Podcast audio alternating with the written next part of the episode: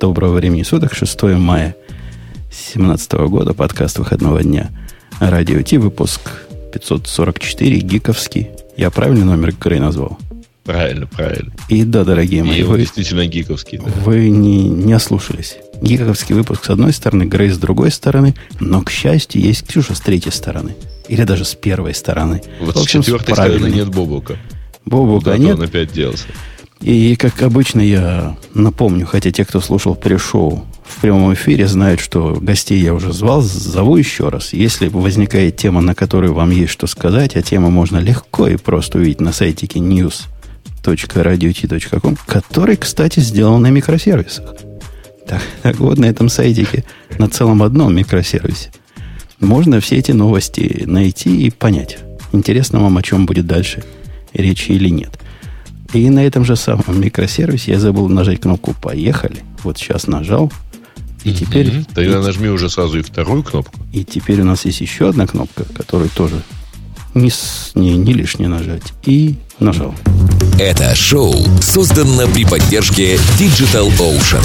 Digital Ocean – провайдер доступного облачного хостинга. Всего за 55 секунд и 5 долларов в месяц вы можете создать свой облачный сервер в одном из дата-центров, расположенных в Нью-Йорке, Сан-Франциско, Амстердаме и Сингапуре, и управлять им с помощью простой, интуитивно понятной панели управления или воспользоваться мощным API.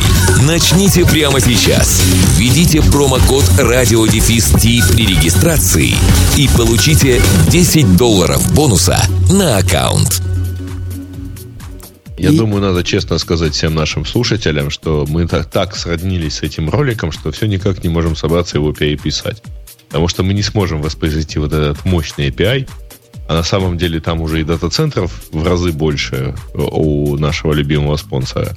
И даже промокод сменился. Он теперь не радио дефис Ти, а радио нижнее подчеркивание Ти. У них поменялась система раздачи промокодов.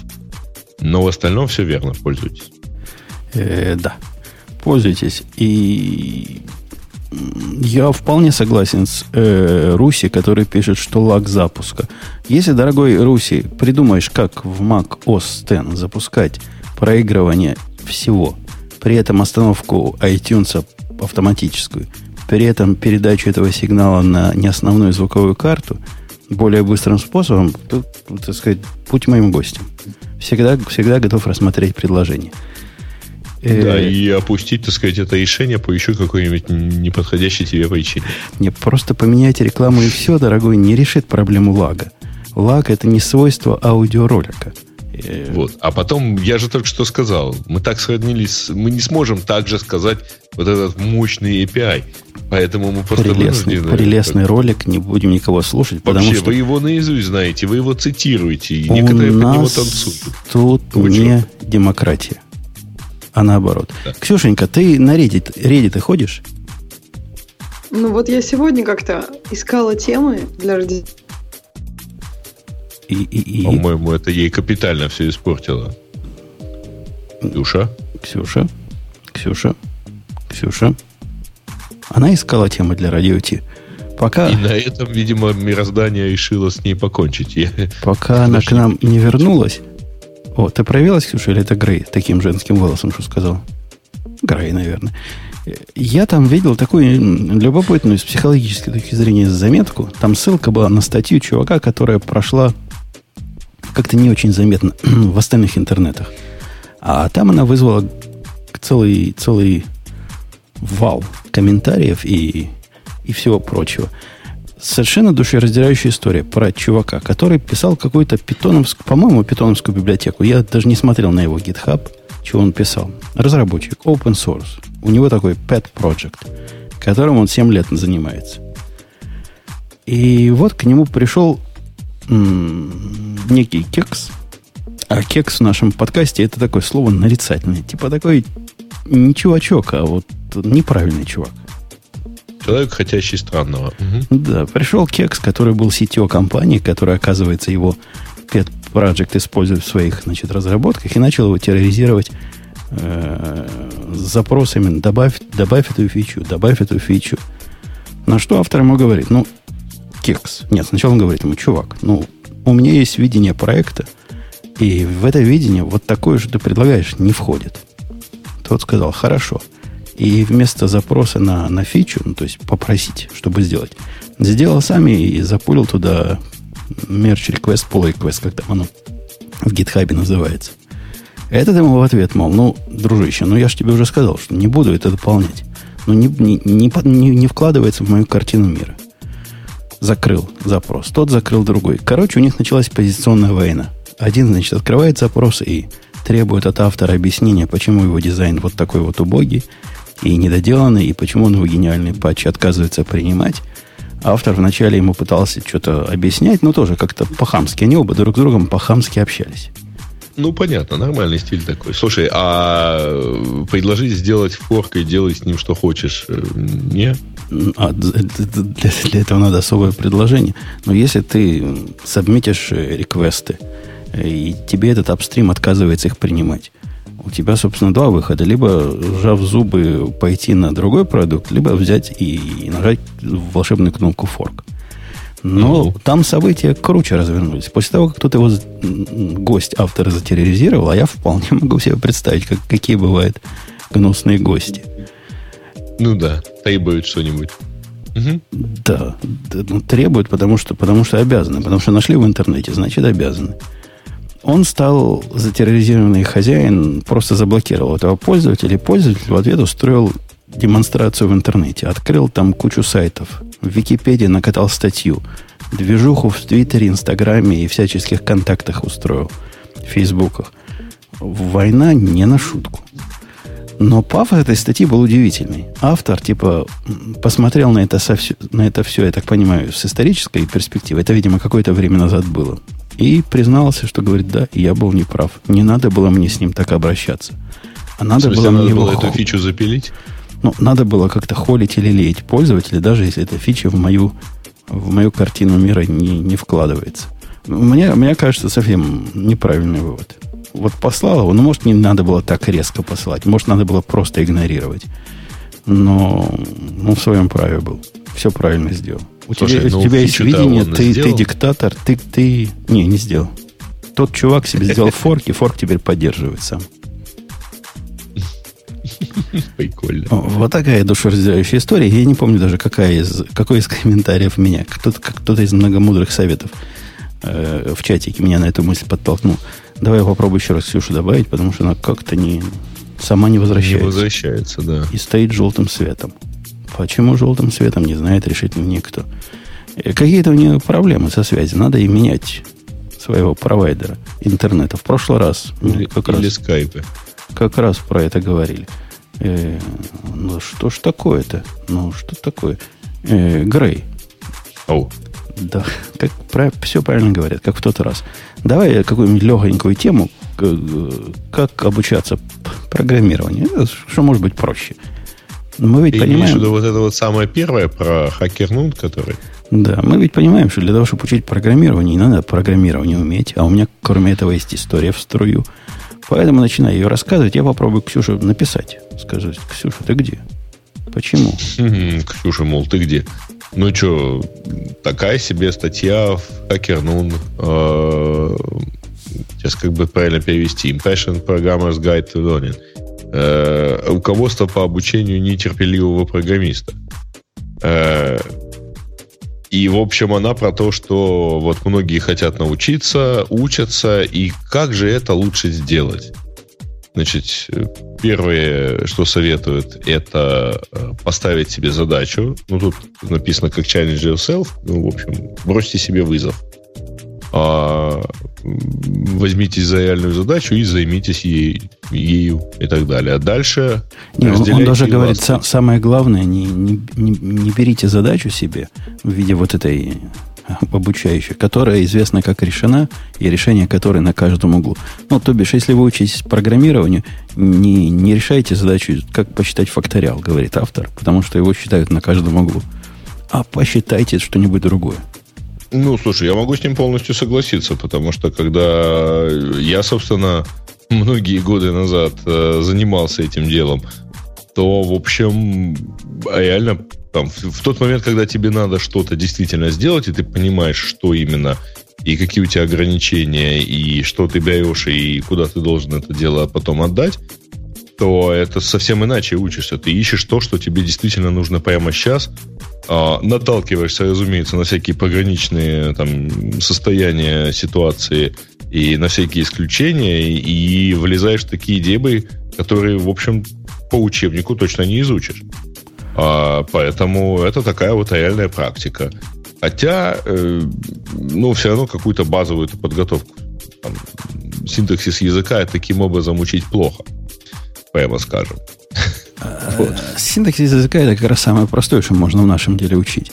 У меня как раз пока... Не, не, подожди, ты не забывай, статья все-таки не про э, опытного программиста, который, который учит десятый язык. Десятый язык, да.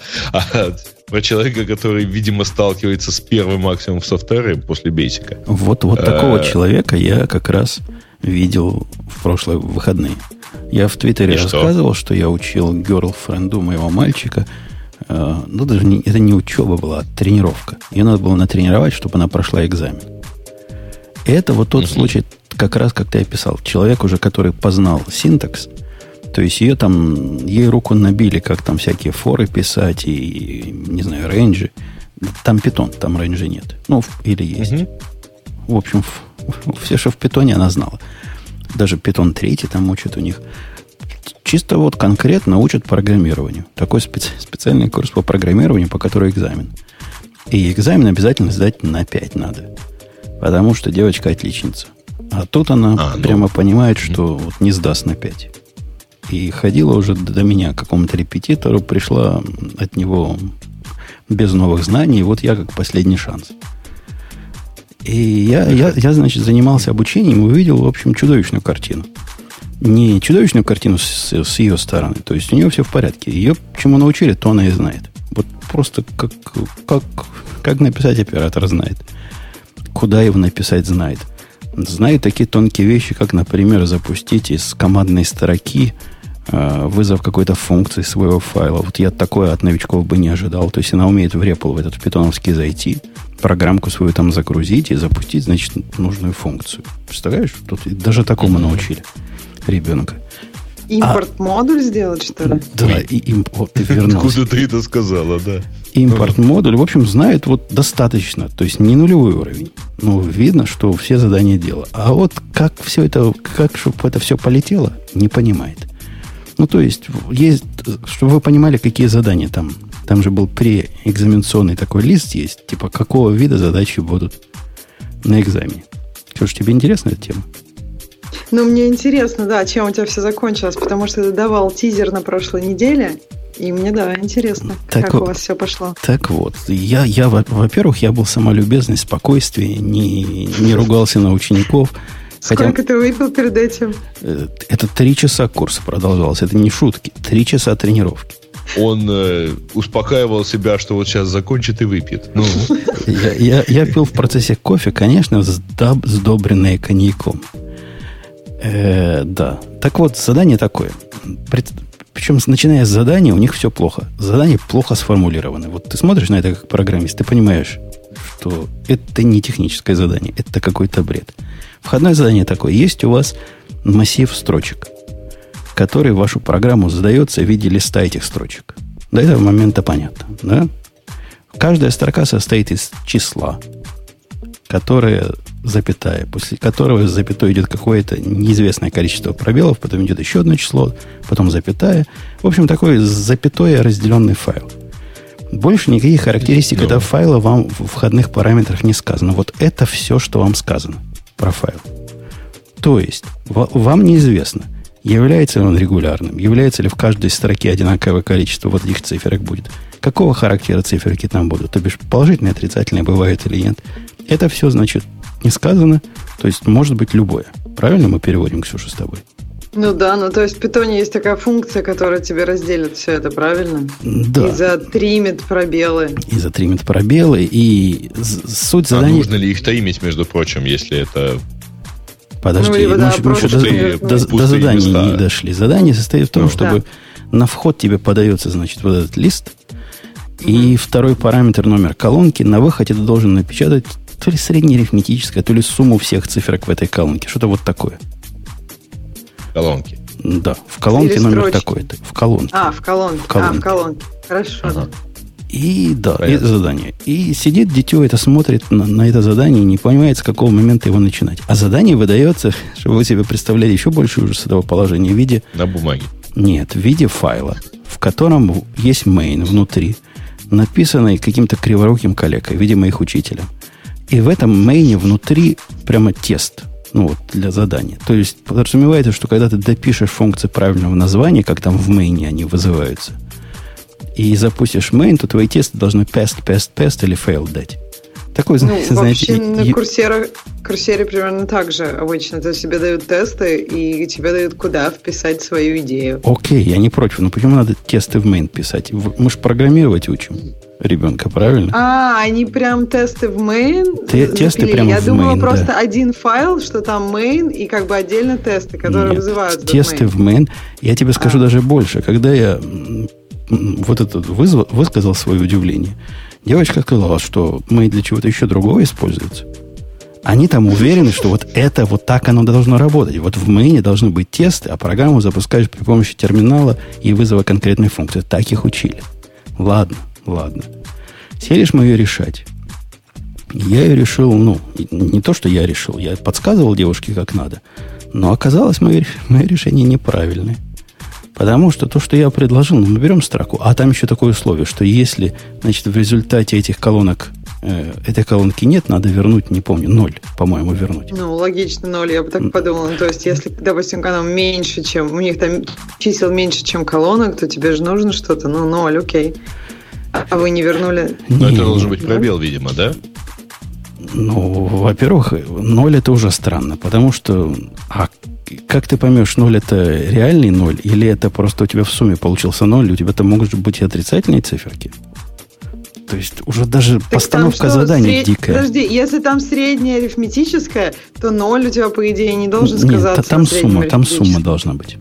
Ну, тем более, ноль не скажется на сумме. Не, если, если ты ноль возвращаешь как результат, упала или не упала, а это то, что не попросили, типа смогла, не смогла, то у тебя смогла, ноль двуязычный, двуликий. Подожди, а как ты не смогла-то, если, если что, если у тебя не в одной, допустим, тебе нужно взять э, числа из пятой колонки, у тебя везде меньше, чем пять чисел. Ну, не, просто, а вдруг но... у тебя в каком-то месте нет пятой колонки? Это же не специфицировано. Может, в одном месте всего три колонки. И... Так я так понимаю, что в этом месте нужно просто вернуть, э, ну как бы... Нет, задание, считать, задание что... говорит, что как только ты не смог что-то сделать, у тебя, значит, код ошибки надо вернуть, который является нулю. Это как бы return а. должен быть ноль. А, вот оно что. То есть, да, да ты этого не сказал. Это меня тоже, честно говоря, задачил. Э, ну, ноль и ноль. Да, ноль, ноль в виде результата. В общем, а, то есть, ноль это и... Если у тебя там стоит ноль в ячейке, то ты должен вернуть ноль, по идее. Если у тебя там ничего не стоит, ты должен, должен вернуть ноль. Подожди, и если у тебя ошибка питоне... чтения, не, ты тоже должен вернуть. Да, да, Нет, да, в питоне да. же exception ы есть. То есть exception ы, они не, не, пока не знакомы с ними. Ну, у них ну, функцию, ну, есть... им, им надо написать функцию, которая такое задание. И unit test никакие, не этот unit, этот main, никакие глупости типа exception ов не проверяет. Он проверяет прям входные данные, выходные данные. Только по unit test у, собственно, и можно было разобраться, что они имеют в виду. Э, это раз. Во-вторых, решение, которое я предложил, э, о них, у них же там методичка есть, типа, как задачу решать. Там на полном серьезе говорят, решать ее надо так. Делаешь readline каждой строчки. Mm-hmm. Каждую mm-hmm. строчку парсишь на, ну, на пробелы сохраняешь, э, переводишь каждую строчку из этого ну, ну, в число. В число. Сколько там у тебя mm есть, засовываешь да. в лист, берешь набор листов, потом по этому листу mm проходишь еще циклом, достаешь этот пятый индекс mm или какой там. То есть там все написано, а, а в чем тогда Ну, вообще... там словами так, идея рассказана. Ну. Я говорю, говорю, а зачем нам, а зачем нам все циферки? Но мы с самого начала знаем, что нас третью просят. На кой черт нам этот лист городить? Ну окей, ты оптимизировал. Не нужны эти листы, я согласна. Я понимаю, Может, но это оказалось неправильным. То есть нельзя так делать. За это оценку а зачем снижают. листы нужны? Какая разница? Так там же только тесты. Паст, паст, паст. А нет, потом же паст, паст, паст, паст это раз, но это же на оценку. То есть пасты пройдешь. Mm. Это минимум, что надо, чтобы твое задание вообще приняли. А потом училка смотрит. Так Я вот, понимаю, почему. Потому что Это, наверное, сделано, чтобы уметь работать с листами. Например, уметь брать там какой-то определенный элемент с листа, уметь формировать лист, аппендить в лист и так далее. А получается, что ты тут как бы Ну, сделал так- такой шорткат. я понимаю, но надо задание давать, которое проверяет реальные вещи, а не заставляет тебя писать глупость. Это я так э, в, даль- в очень далеком, так сказать, детстве почти выиграл э, тур Олимпиады по программированию. Нам дали, короче, э, задание было написать э, программу, которая будет выигрывать если крестики-нолики. Вот. Все написали для неограниченного поля, а я чисто для э, таи на таи. Ну, там было задание таи на таи написано. То есть не решил проблему в общем виде. Ну, та- Вот-вот. там еще, Ксюша, у меня был баг такой, не поверишь какой, за который мне сказали сразу 10% могут снизить. Там я в одном месте сделал сплит, а после Ага. сплита ну, индекс взял.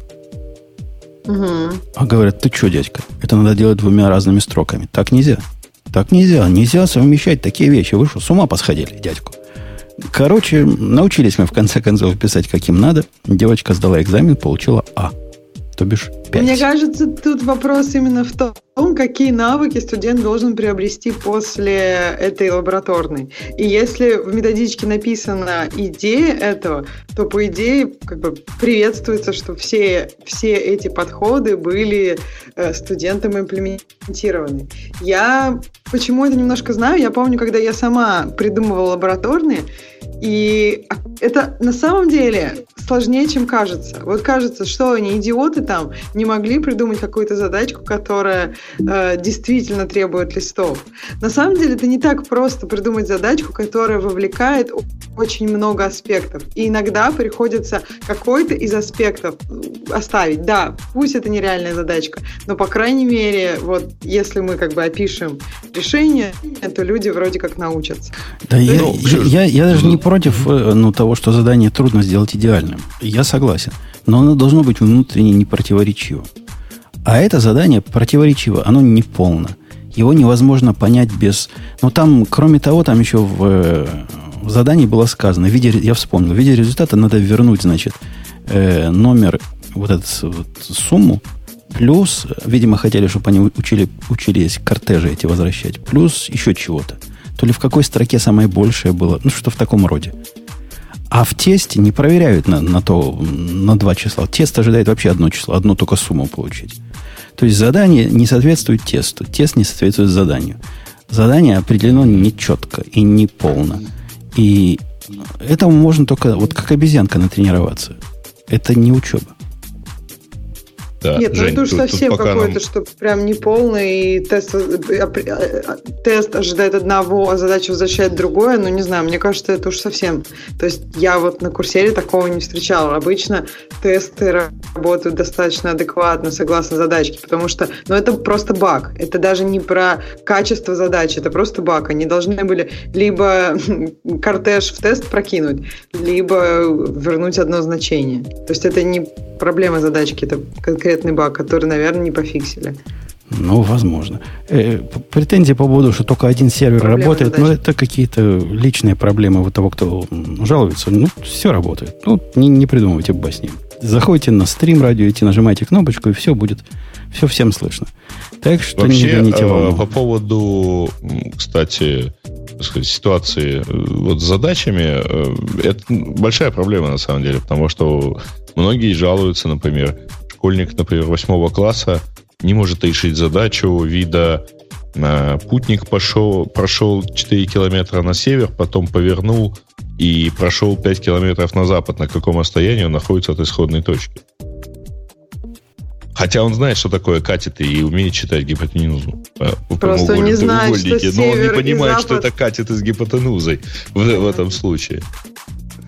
Ну, это, видимо, fail географии, если север и запад непонятно, что они перпендикулярны к друг другу. Нет, это, это вообще-то геометрия, извини. Нет, знание север и запад – это география. Не-не-не, когда им понимаю, что рассказываешь, катеты- что это катеты с гипотенузой, все становится понятно.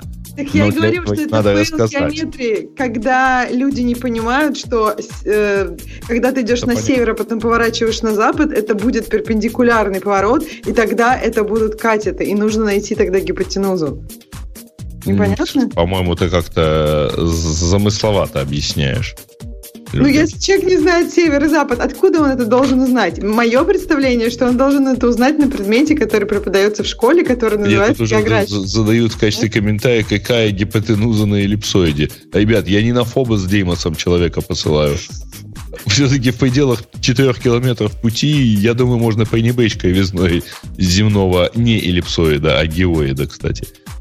Ладно вам умные такие. В общем, давайте Кстати, вернемся Жень, к теме. все-таки глянь на несколько, некоторые доплеты, потому что у них там какая-то странная динамика по CPU. Ну, по крайней мере, удостовериться, что они там живые. Да живые. Ну, так. Дышат. Ну, там дышат. какой-то, э, график какой-то, мягко говоря, странный. Вот я тебе сейчас кину, okay. как у них это выглядит. Oh. И я что-то плохо понимаю, как okay. это. Okay. Э, давай продолжаем к нашей теме дальше. Значит, предлагает... Мы, Ксюша, перешли с, э, с обучения к, это, к, к этой моей басне. Э, дальше он предлагает автор разбивать и разделять и решать маленькие задачи, что тоже такой совет. Так, ему кажется, он очевидный, потому что он сам уже умеет программировать, я так понимаю. Но вот это же совсем ведь непросто. Ну вот представляешь, я, я опять же про эту девочку думаю. Какие модули, на что разбивать, как разбивать, на каких основаниях, в каждом, в каждом в мэне тесты теперь писать, как их вместе соединить. Такой совет, знаете ли, ну, неоднозначный. Неужели надо начать с разбиения? По-моему, замолотил все в кучу. Как-то более-менее разнес по смыслу, на чем умеешь. Умеешь функциями, функциями, умеешь классами, классами, ну, в зависимости от языка. Умеешь не знаю чем, пэкэджами, делай пэкэджами. Умеешь модулями, модулями, сервисами, сервисами. Не надо в это особо углубляться. Или я не прав? Мне кажется, что вот эта статья вообще такого странного уровня, когда человек сам вот только-только научился, и он вроде как хочет посоветовать, но он, по-моему, советует вещи, которые ему более актуальны, чем тем, которые только начинают учиться. Я абсолютно с тобой согласна по поводу разбиения на модули. Э, ну, разбивать что-то можно, когда ты понимаешь, зачем это тебе надо. А если твоя главная задача э, просто как-то решить задачу, хоть костылями, хоть чем, пока что, чтобы понять, как вообще пройти этот путь от ничего до решения, не знаю, мне кажется, что это не, не первая очередная приорити в данный момент. Мне кажется, сначала нужно просто решить задачу и посмотреть, чего это стоит, а потом потихоньку набираться каких-то... Ну, просто можно одновременно там узнавать про архитектуру, читать умные книжки. Но я просто не понимаю, откуда возьмутся знания с нуля разбивать, разбивать на что-то. Да, это какой-то уже совет для продвинутых. Что он там дальше советует? Э, э, билдите маленькие модули. Ну, ну это как-то очень тоже... Мне, правда, нравится первая же фраза. 90, с 90% вероятностью у этих э, маленьких модулей уже есть доступный код. То есть, я так понимаю, предлагается копипастить. Ну, мне кажется, что он что имел в виду? Смотрите, вы можете взять, он же что говорит, не берите там полный open source проект. Он просто говорит, если вы возьмете все, как бы уже сбилженное, то вы ничего ничему не научитесь. Ну, что логично. Но опять же, если, допустим, вы возьмете что-то уже готовое, и потом вам понадобится что-то дописать, и вы допишете это, то вы научитесь. Но он предлагает, возьмите просто, соберите из кусочков, и вот как бы то, чему вы научитесь, будет собирать из кусочков. В принципе, это, это совет, если вы хотите собирать из кусочков. То есть... Не, возможно, мы просто не понимаем специфики его вот э, рынка труда. Может, он нам про какой-то намекает системы со сложными э, алгоритмами сборки. Какие-нибудь тебе там билдеры, шмилдеры, NPM надо поставить. И все это, и все это, билдит. все это человека с нормальной нервной системой может, конечно, довести до Кондратия быстро. Особенно, если он к этому не готов. И никогда Мавина, например, не видел.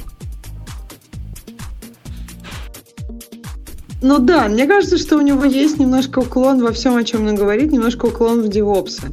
Но, может быть, это мое какое-то превратное мнение, опять же, не знаю. А дальше он предлагает iterate, то есть э, улучшать постоянно код, улучшать постоянно код. И вот про следующий совет, мне кажется, это вредный совет. Вот конкретно вредный совет, как unstack – Э, там пафос такой, может, это не в этом совете, но в одном из советов, я, я читал эту статью реально перед подкастом.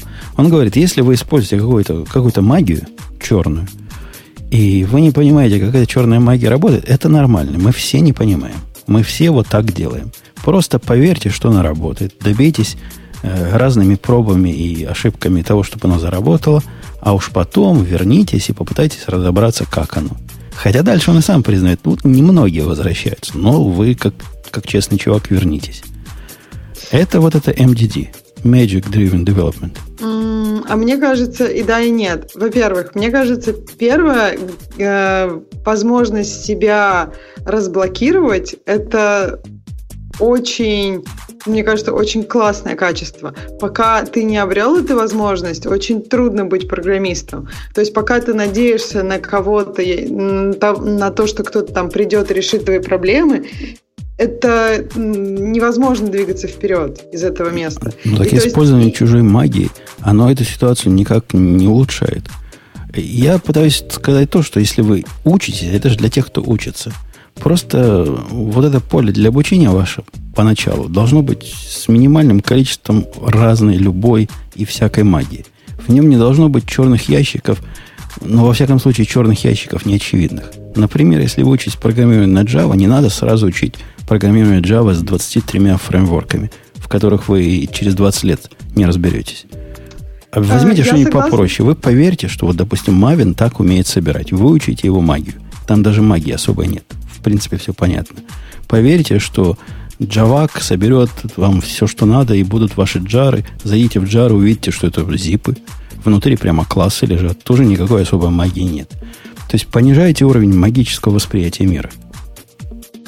Я согласна с тобой, но мне кажется, что это уже совет э, от немножко ну, от человека, который много чего понимает. Потому что когда мы говорим на самом начальном этапе, вот для этой девушки, с которой ты разговаривал, ну если она будет понима- пытаться понять, вот как из этого репла, как в этом репле действительно все выполняется, как это все в итоге уходит в регистры ассемблера, она, ну, то есть какие-то вещи все равно должны оставаться блэкбоксом на каких-то этапах, иначе невозможно можно будет идти вперед. Ну вот у нее, вот я тебе раз, пример я вспомнил, как, какой у нее был black box. После того, как мы порешали все задачки, которые там были, я ей свою задачку, ну, на основе одной из этих сделал.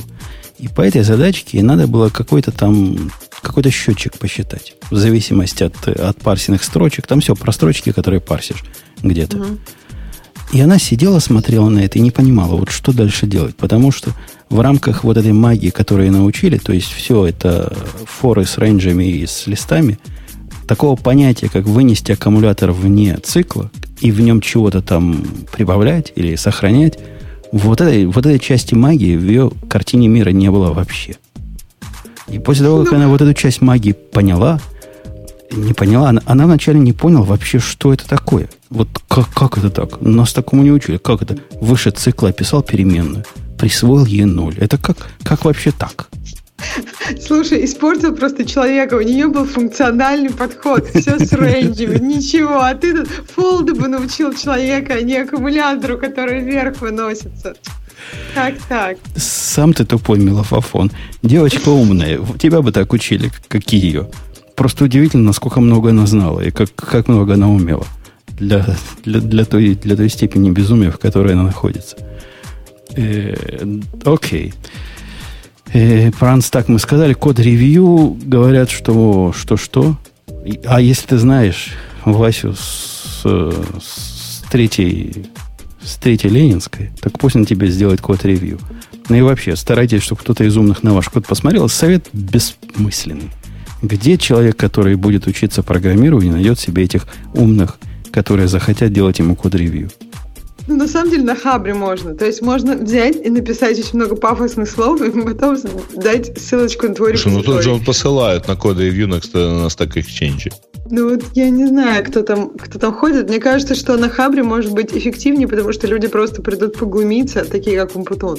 И, и получишь хороший, важный фидбэк. Да, да, да, он уже поглумился над ним, да. Я как-то на подобный вопрос отвечал, что имеет смысл вот пойти в тематический какой-то сабреддит, а там в, языковых сабреддитах часто такое бывает. Я вот написал на Go программку, сделайте мне ревью. И народ набегает к нему это, на GitHub и пишет всякие разные вещи. И, в общем, без хамства получается. Хорошо выходит. То есть, на удивление. Вот не так, как, не так, как у нас получилось в комментариях, и не так, как обычно бывает на Хабре. Э, вот такая вот застрел, застрелочная тема. Под застрел. Э, Ксюшенька, слышала ли ты вторую мою, мою... У нас все темы идут прямо от меня пошли. Вот откуда возникла, по-твоему, новость, какие лучшие клавиатуры для программистов? А Ты-то мы в прошлый раз была, помнишь с нами? Да. Да, и да, да. мы, мы обсуждали. как раз обсуждали, что у меня коллега поехал на этой почве и возвращает клавиатуру как не в себя. Ну так он продолжает ехать на этой почве. Это хуже. Случилось хуже. Это, это муха ЦЦ кусила и меня. Я заказал себе, я заказал себе программистскую клавиатуру. А И- какую именно? И то, что исключительно потому, что, значит, могу. А почему бы нет? Вот прям могу. Ту, которой... ко- А она есть здесь в списочке. Ну, вы догадайтесь сами с трех раз, какую из этих клавиатур, из этого списка он потом мог заказать. В списке есть... Кинезис? Какую? Кинезис? Ты вот ре- рили думаешь, я такой дебил. Я вот с этим... хотела над тобой подшутить. Я не знаю, она даже... Слушай, а чем отличается код от э, вот самой первой? Ну, я так сильной разницы не Ну, вижу. давайте о чем речь идет. Речь идет о клавиатурах для программистов. А для программистов они не просто для программистов, а для старперов, которые любят клавиатуру с тугим ходом, не мембранную и хорошо бы со щелчком, разной степенью Подожди, подожди, подожди, там щелчковости. ход как раз не тугой. Ну, разный. Ход тугой по сравнению с э, Apple клавиатурой. Ну, там он боль, он высокий ход, на самом деле. Я, я тебя умоляю, по сравнению, даже какие-нибудь браунные свечи, эти по сравнению с Apple клавиатурой, они туже нажимаются, правильно? Ну, туже. Ну, прямо пальцем надо сильнее и глубже надавить. Ну, это особенность э, высокого хода клавиатуры. Да. Ну вот для таких программистов, которые вот такое любят, есть целый набор. Это не так давно появился, вот все это семейство, вся эта движуха. Сколько лет? Пять, наверное, назад. Что для программистов нужна особая клавиатура. А, Тут приведены три варианта, хотя на самом деле их прямо гораздо больше. Вы можете сами поискать. Слушай, я понял, ты заказал себе код, да? Конечно, я заказал себе код, но вот... Ну, что дороже и, и пальцы ломать не надо, да. Во-первых, во-первых, во- во-первых, они были не вот этот, который здесь. Здесь нарисован с Clear, э, которые э, переключатели. Хотя а Clear, Brown, Blue. Я себе заказал, который Brown, который наименее травмирующий для моих пальцев. Но, тем не менее, заказал. А, Она проводная. Большинство из них проводные, этих клавиатуры. Модные, хипстерские. Ну, провод меня прям совсем не Подсветка волнует. зато есть. Совсем не волнует. Подсветка есть. Ну, приятно, чтобы, чтобы было. Я понял, тут еще есть э, это, любимая раскладка для тебя, да? Какая любимая? Типа на маковскую включить можно раскладку? Ну да. Ну да, можно включить, но мне придется сильно привыкать. Я думаю, Ксюша оценит мой, мою боль к отсутствию FN и к тому, что для пейдждаунов, пейджапов, хомов и эндов тут, как в старые добрые времена, свои собственные Ага. клавиши.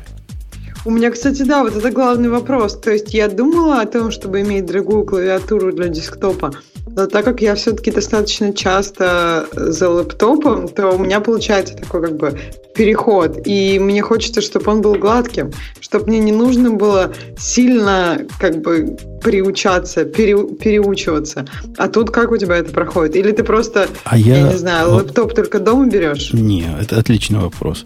И меня, к сожалению, реальность подтолкнула в то, что вот такого счастья, как у тебя, у меня уже нет. У меня уже разные клавиатуры на MacBook Pro 2016 года и на клавиатуре, для, которая выглядит похоже, но совсем не такая. Они уже другие. Э, ты Вот. имеешь в виду новая выносная клавиатура, да? Новая Bluetooth клавиатура. ну, об- обычная Bluetooth клавиатура. Ну да, она уже что же с вот этой вот э, Butterfly механизмом.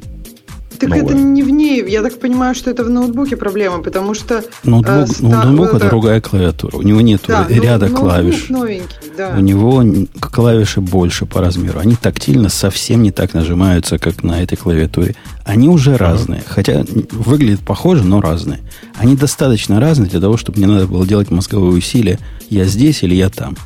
Ну, решил я, давай попробуем сделать это Это, раз уж делаем усилие, так сделаем его по-хипстерски, модно, с какой-то такой коды, коды 87 клавиатурой.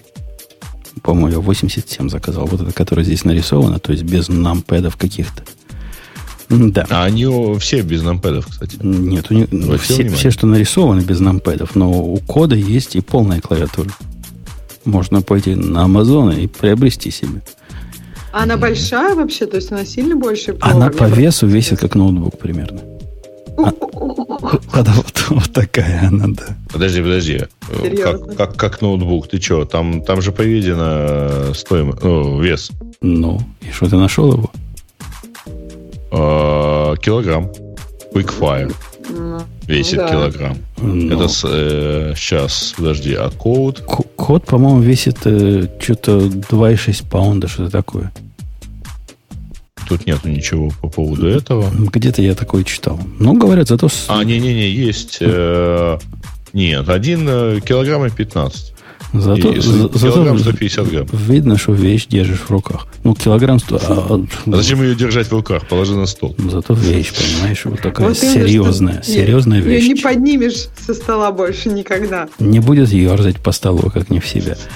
Вот эта странная клавиатура, вот эта, которая Kinesis, она стоит, тут Kinesis Advantage 2 на, на картинке у нас тут есть, 349 долларов. Я люблю покупать дорогие вещи для своих развлечений. Чего там скрывать? Я только что кофемашину купил по цене, как собака. Но 349 долларов за такую дико выглядящую клавиатуру, даже мой коллега, который любит кривые клавиатуры, сказал, это даже для меня слишком странное. А сколько собаки нынче стоят?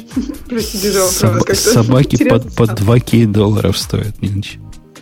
Слушай, а вот же, вот же прекрасная клавиатура. Не, не хотел ее? Кстати, Das Keyboard. Которая без а, буквок. Которая без буквок, да. Да, она, она прикольная. Ну, как-то на меня вот этот коды посмотрела. Я решил ее попробовать. Поглядим. Поглядим, что будет дальше. Так а на сколько у тебя дней уже? Она а, еще не пришла, она, она только а сегодня шипт. А, а твой коллега какую купил? То есть мой коллега, я уже, я уже устал, устал считать, сколько он купил. Он покупает, отсылает, покупает, отсылает. Его вечно что-нибудь не устраивает. В прошлый раз он нашел Unicorn. Говорит, вот я нашел клавиатуру, которая оно. Вот этот самый единорог. Клавиатура выглядела... Сейчас я вам покажу, как он же мне прислал сообщение такой радостный.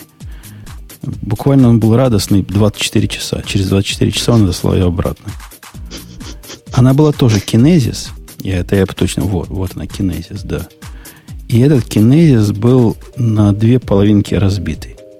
Я модель не найду, потому что он мне просто фотографию прислал. Но могу вам... же всегда такой очень интересной формы. Нет? могу вам ее показать. Вот такая, такая клавиатура у него прожила 24 часа. Он был уверен, что лучше этого не бывает. Вот она пошла нам в чатик. Ой. Видите, да, какая? Так, ну, я могу честно сказать, что я довольно долго пользовался майкрософтовскими вот этими клавиатурами, вот тоже разделенными на две части. И, в принципе, это довольно удобная штука, когда к ней привыкнешь. Вот. Такое ощущение, что просто ее расщепили, да? Что ты э, сильно меняешь подход к э, хоткеям этот разговор, я просто нашел вот это место, где он про клавиатуру пишет. Вечером мне пишет. Наконец-то, наконец-то я нашел, значит, это, этого самого единорога. 137 долларов стоит, но я бы готов бы в 5 раз больше за такую, значит, заплатить. Это мечта. Это мечта. Теперь утро следующего дня. Пишет, окей, этот тупой кусок пластика я обравил обратно. Невероятно тупой дизайн. Я его спрашиваю хи- хитренько, говорю, что вот это Unicorn Keyboard? Он говорит, да, да, да. Как-то у него с функциональными клавишами там не то получилось, какой-то Ctrl-Up, Arrow, Arrow для Mission Control как-то не те коды посылает. В общем, она что-то не то посылает. Куча багов. И ни один он такой с этими багами. И жить с ней не смог. Так он же, наверное, мог отзывы до этого почитать, пока он ее сам увидел в глаза и посчитал ее единорогом. Не знаю. Он все пробует по очереди. Вот коды он не пробовал еще. Ждет, что, что я скажу. Но говорит, ему это не вариант, потому что ему обязательно беспроводная нужна. Зачем? Ой, слушай, какой, какой ужас показывают. это клавиатура под названием TMX Hero. Посмотри, в чатике картинка TypeMatrix. Ну, красота, ну чего. Красота, да, куча, куча энтеров, шифтов и так далее. Э, Ну, Боюсь, что Enter, после нее точно будет очень сложно пересаживаться. Enter лишним не бывает. В Так а списке зачем пересаживаться? Допустим, тебе понравилось, и все, пользуешься. Ну, извини, а ноутбук, А, например. Все равно есть, да. да. Ладно, на клавиатурах мы не будем за- засиживаться, потому что у нас гиковский все-таки выпуск. Вы поняли, зачем я эту тему поднял. Готовьтесь, скоро у меня будет впечатление настоящей хипстеровской клавиатуры. Давайте про Java 9, который большой дел, и у нас был человек, сейчас посмотрю, он еще с нами остался. Попробую добавить его в наш разговор. Который все должен знать. Все должен знать, он там близко. Близко к телу. М, Пробуем, пробуем, пробуем. И почему Java 9 такой большой дел, и почему вокруг него такие, он говорит, одна минута. Не готов. И почему вокруг нее такие большие... Ну, а ты начни нам рассказывать. Большие А вот готов. противоречия. Алло, алло. Ты зашел к нам? Сейчас я вас... Да, я сейчас попытаюсь выключить. Да, надо было выключать сразу. И мы, мы понимаем, что слушать нас приятно. Кто же кто ж, кто ж знал, что мы от, клавиатуры- от клавиатуры перейдем к Java 9? А у нас всегда Я так думал, быстро. Ну, к чему еще переходить-то, господи? Там как раз там все про модули так было красиво, что разбивать на модули, я думал, ну сейчас. Сейчас, сейчас вкрутим. Нет, а мы перешли к клавиатуре. Вот такие мы не, непредсказуемые. Ну, Java 9 это типа большой дел. Большой дел, хотя мне он... Я немножко от Java отошел и не так уж сильно в этом мире сейчас варюсь, но слежу. Я понимаю вообще такую двусмысленность ситуации. Э, Давай, давайте пару слов скажем, о чем, о чем речь. Самое большое дело это, это Jigsaw Project, который про моделяризацию Java 9 не с точки зрения внутреннего наблюдателя, а с точки зрения внешнего наблюдателя. Я прав? Потому что внутри они там, что там они разделяют, и как там они свой GDK по частям позволяют доставлять, это нас мало волнует. То есть Ну, прикольно. Получается наоборот. А тут да, а тут вот про пользовательские модули и как они связаны между собой. Как это вообще в нормальной жизни будет? То есть я правильно понимаю, что это революция вообще полностью, которая убивает э, все известные мне системы сборки прямо сразу. И, в принципе, все, чему мы научились, как манипулируем класс Path за все эти 30 лет жития с Java, все можно выбросить в топку, и теперь начнется совсем другая жизнь. Ну вот IBM говорит нет. Ну да, может быть маленькая предыстория. Вообще, наверное, э, тут пара новостей есть э, на News Radio T по поводу 9 фичей Java 9. Ну, я думаю, все, наверное, ну окей, не все, многие в комьюнити согласны, что да, Java 9 это модули и всякая остальная мелочевка. Э, Вот. И по поводу модулей ситуация интересная. По-моему, получается как раз, что очень многие люди ждали, что он как раз произведет революцию, убьет систему, все системы сборки и вообще будет все гораздо лучше, чем было раньше. Но сейчас, судя по последним разговорам и вообще по состоянию вот этой спецификации с этой самой Jigsaw, и я думаю, что все начали подозревать, что это очень здорово подходит как раз к внутреннему разбиению GDK и JRE, но не очень-то хорошо подходит для, собственно, конечных пользователей, то есть для программистов. И э, я думаю, что здесь в статье не упомянуто, но, наверное, самое это интересное, это Санта-Барбара, которая сейчас прямо происходит вокруг выхода, точнее, не выхода потенциального Java 9, э, потому что она на всех парах, в общем-то, уже несется к финальному релизу, и вот там в конце, по-моему, июля должен быть финальный релиз. И тут э, вдруг откуда ни возьмись появились... Сначала появился Red Hat, который сказал, мы тут думали последние 6 лет, и почему-то решили, что модули-то на самом деле вроде как не готовы. А потом пришли IBM и сказали, а мы что-то тоже подумали, и да, вроде, вроде не готовы. Не, ну А подожди, и- приш- их, их концерн можно понять. Их сомнения, в общем, обоснованы, потому что у Red Hat э, свои JBoss модули, Да. у IBM свои, как они, OSGI, которые называются, да, по-моему? Какие-то IBM, по-моему, как раз у Eclipse, по-моему, SGI. Ну, в общем, не суть, да. Но у тех и у других, в общем-то, есть свои э, личные корыстные интересы. Но потом как бы получился еще один нежданчик. Потом, по-моему, выступил Hazelcast, который сказал, да, вроде как мы тоже готовы проголосовать нет. И вроде как ситуация получается патовая. То есть, ну, сейчас будет голосование, вот как раз в соответствии там, с GCP, Java Community Process, будет голосование. И вроде как 6 э, участников да, в этом в комите. И сейчас уже, по-моему, большая часть собирается голосовать нет, что Java не готова, что система модулей не production ready. Подожди, и э, выпускать... подожди разве 6? По-моему, там по 20 участников голосуют. 21, что-то такое. И надо две трети голосов набрать. Или я, у меня устаревшие данные? Может, может быть, я не правда. Я, если честно, не очень. Я попытался почитать про GCP у них на сайте, там прям куча аббревиатур, такой развестистый процесс, я немножко потерялся. Но самое интересное получилось, когда Марк э, Рейнольд, собственно, написал открытое письмо к этому комите. И там прям такой плач Ярославны. Но заканчивается он очень здорово. Он пишет знаете, на самом деле GCP вообще-то не требует полного консенсуса на этом, поэтому если э, Specification Lead решит, что релизим, значит релизим. И сам же намекает, что, в общем-то, это подрывает саму идею GCP. То есть там прям такой раскол в сообществе сейчас назревает. А, и По-моему, Red Hat, очень... Red Hat сказал, что мы не хотим, чтобы у нас была ситуация, как у Python с 2.3. А введение модуля именно вот эту ситуацию и породит. А можно ну, кучу вопросов задать? Давай. Потому что, мне кажется, сейчас многие люди вот сейчас слушают вас и просто недоумевают. Первое. Какую вообще проблему пытались решить и что, то есть почему многие люди не хотят голосовать за это. То есть вы сказали про корыстные интересы, но я думаю, что не только мне, а многим слушателям непонятно, что может быть корыстного.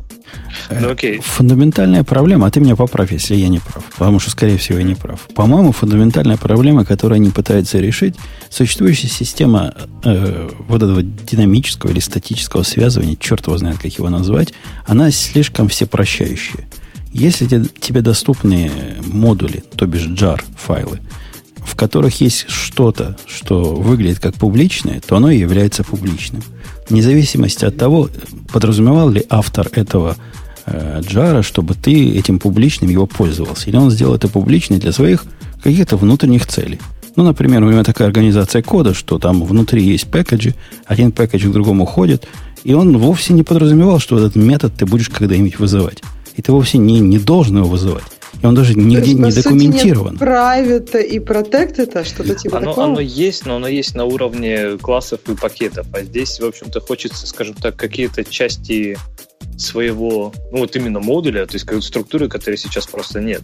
Как бы иметь только внутри вот этого, собственно, модуля, иметь как внутренний API, а наружу экспортировать только то, что сказано. При этом, ну, Нельзя, Ксюша, у, в Java есть с visibility прямо развесистая система. Вот не такая простая, как в Go, и не такая простая, как в Python. У нее есть там три, а некоторые считают четыре способа определения области видимости.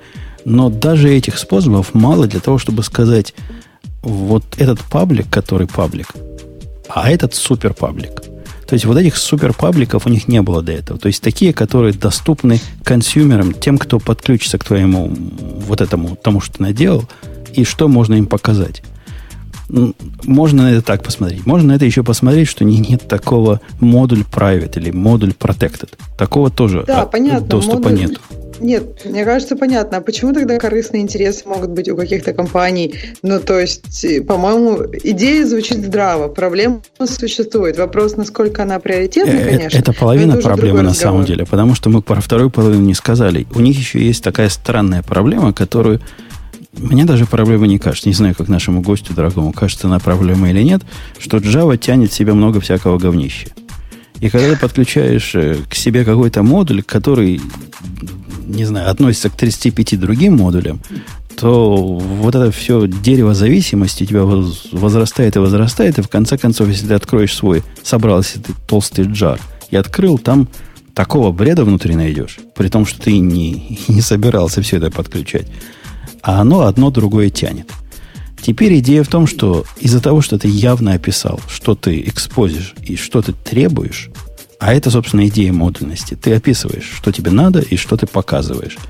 Ты можешь во время линковки всего этого хозяйства ограничить втягивание в себя всякого бреда. И теоретически количество бреда внутри должно уменьшиться.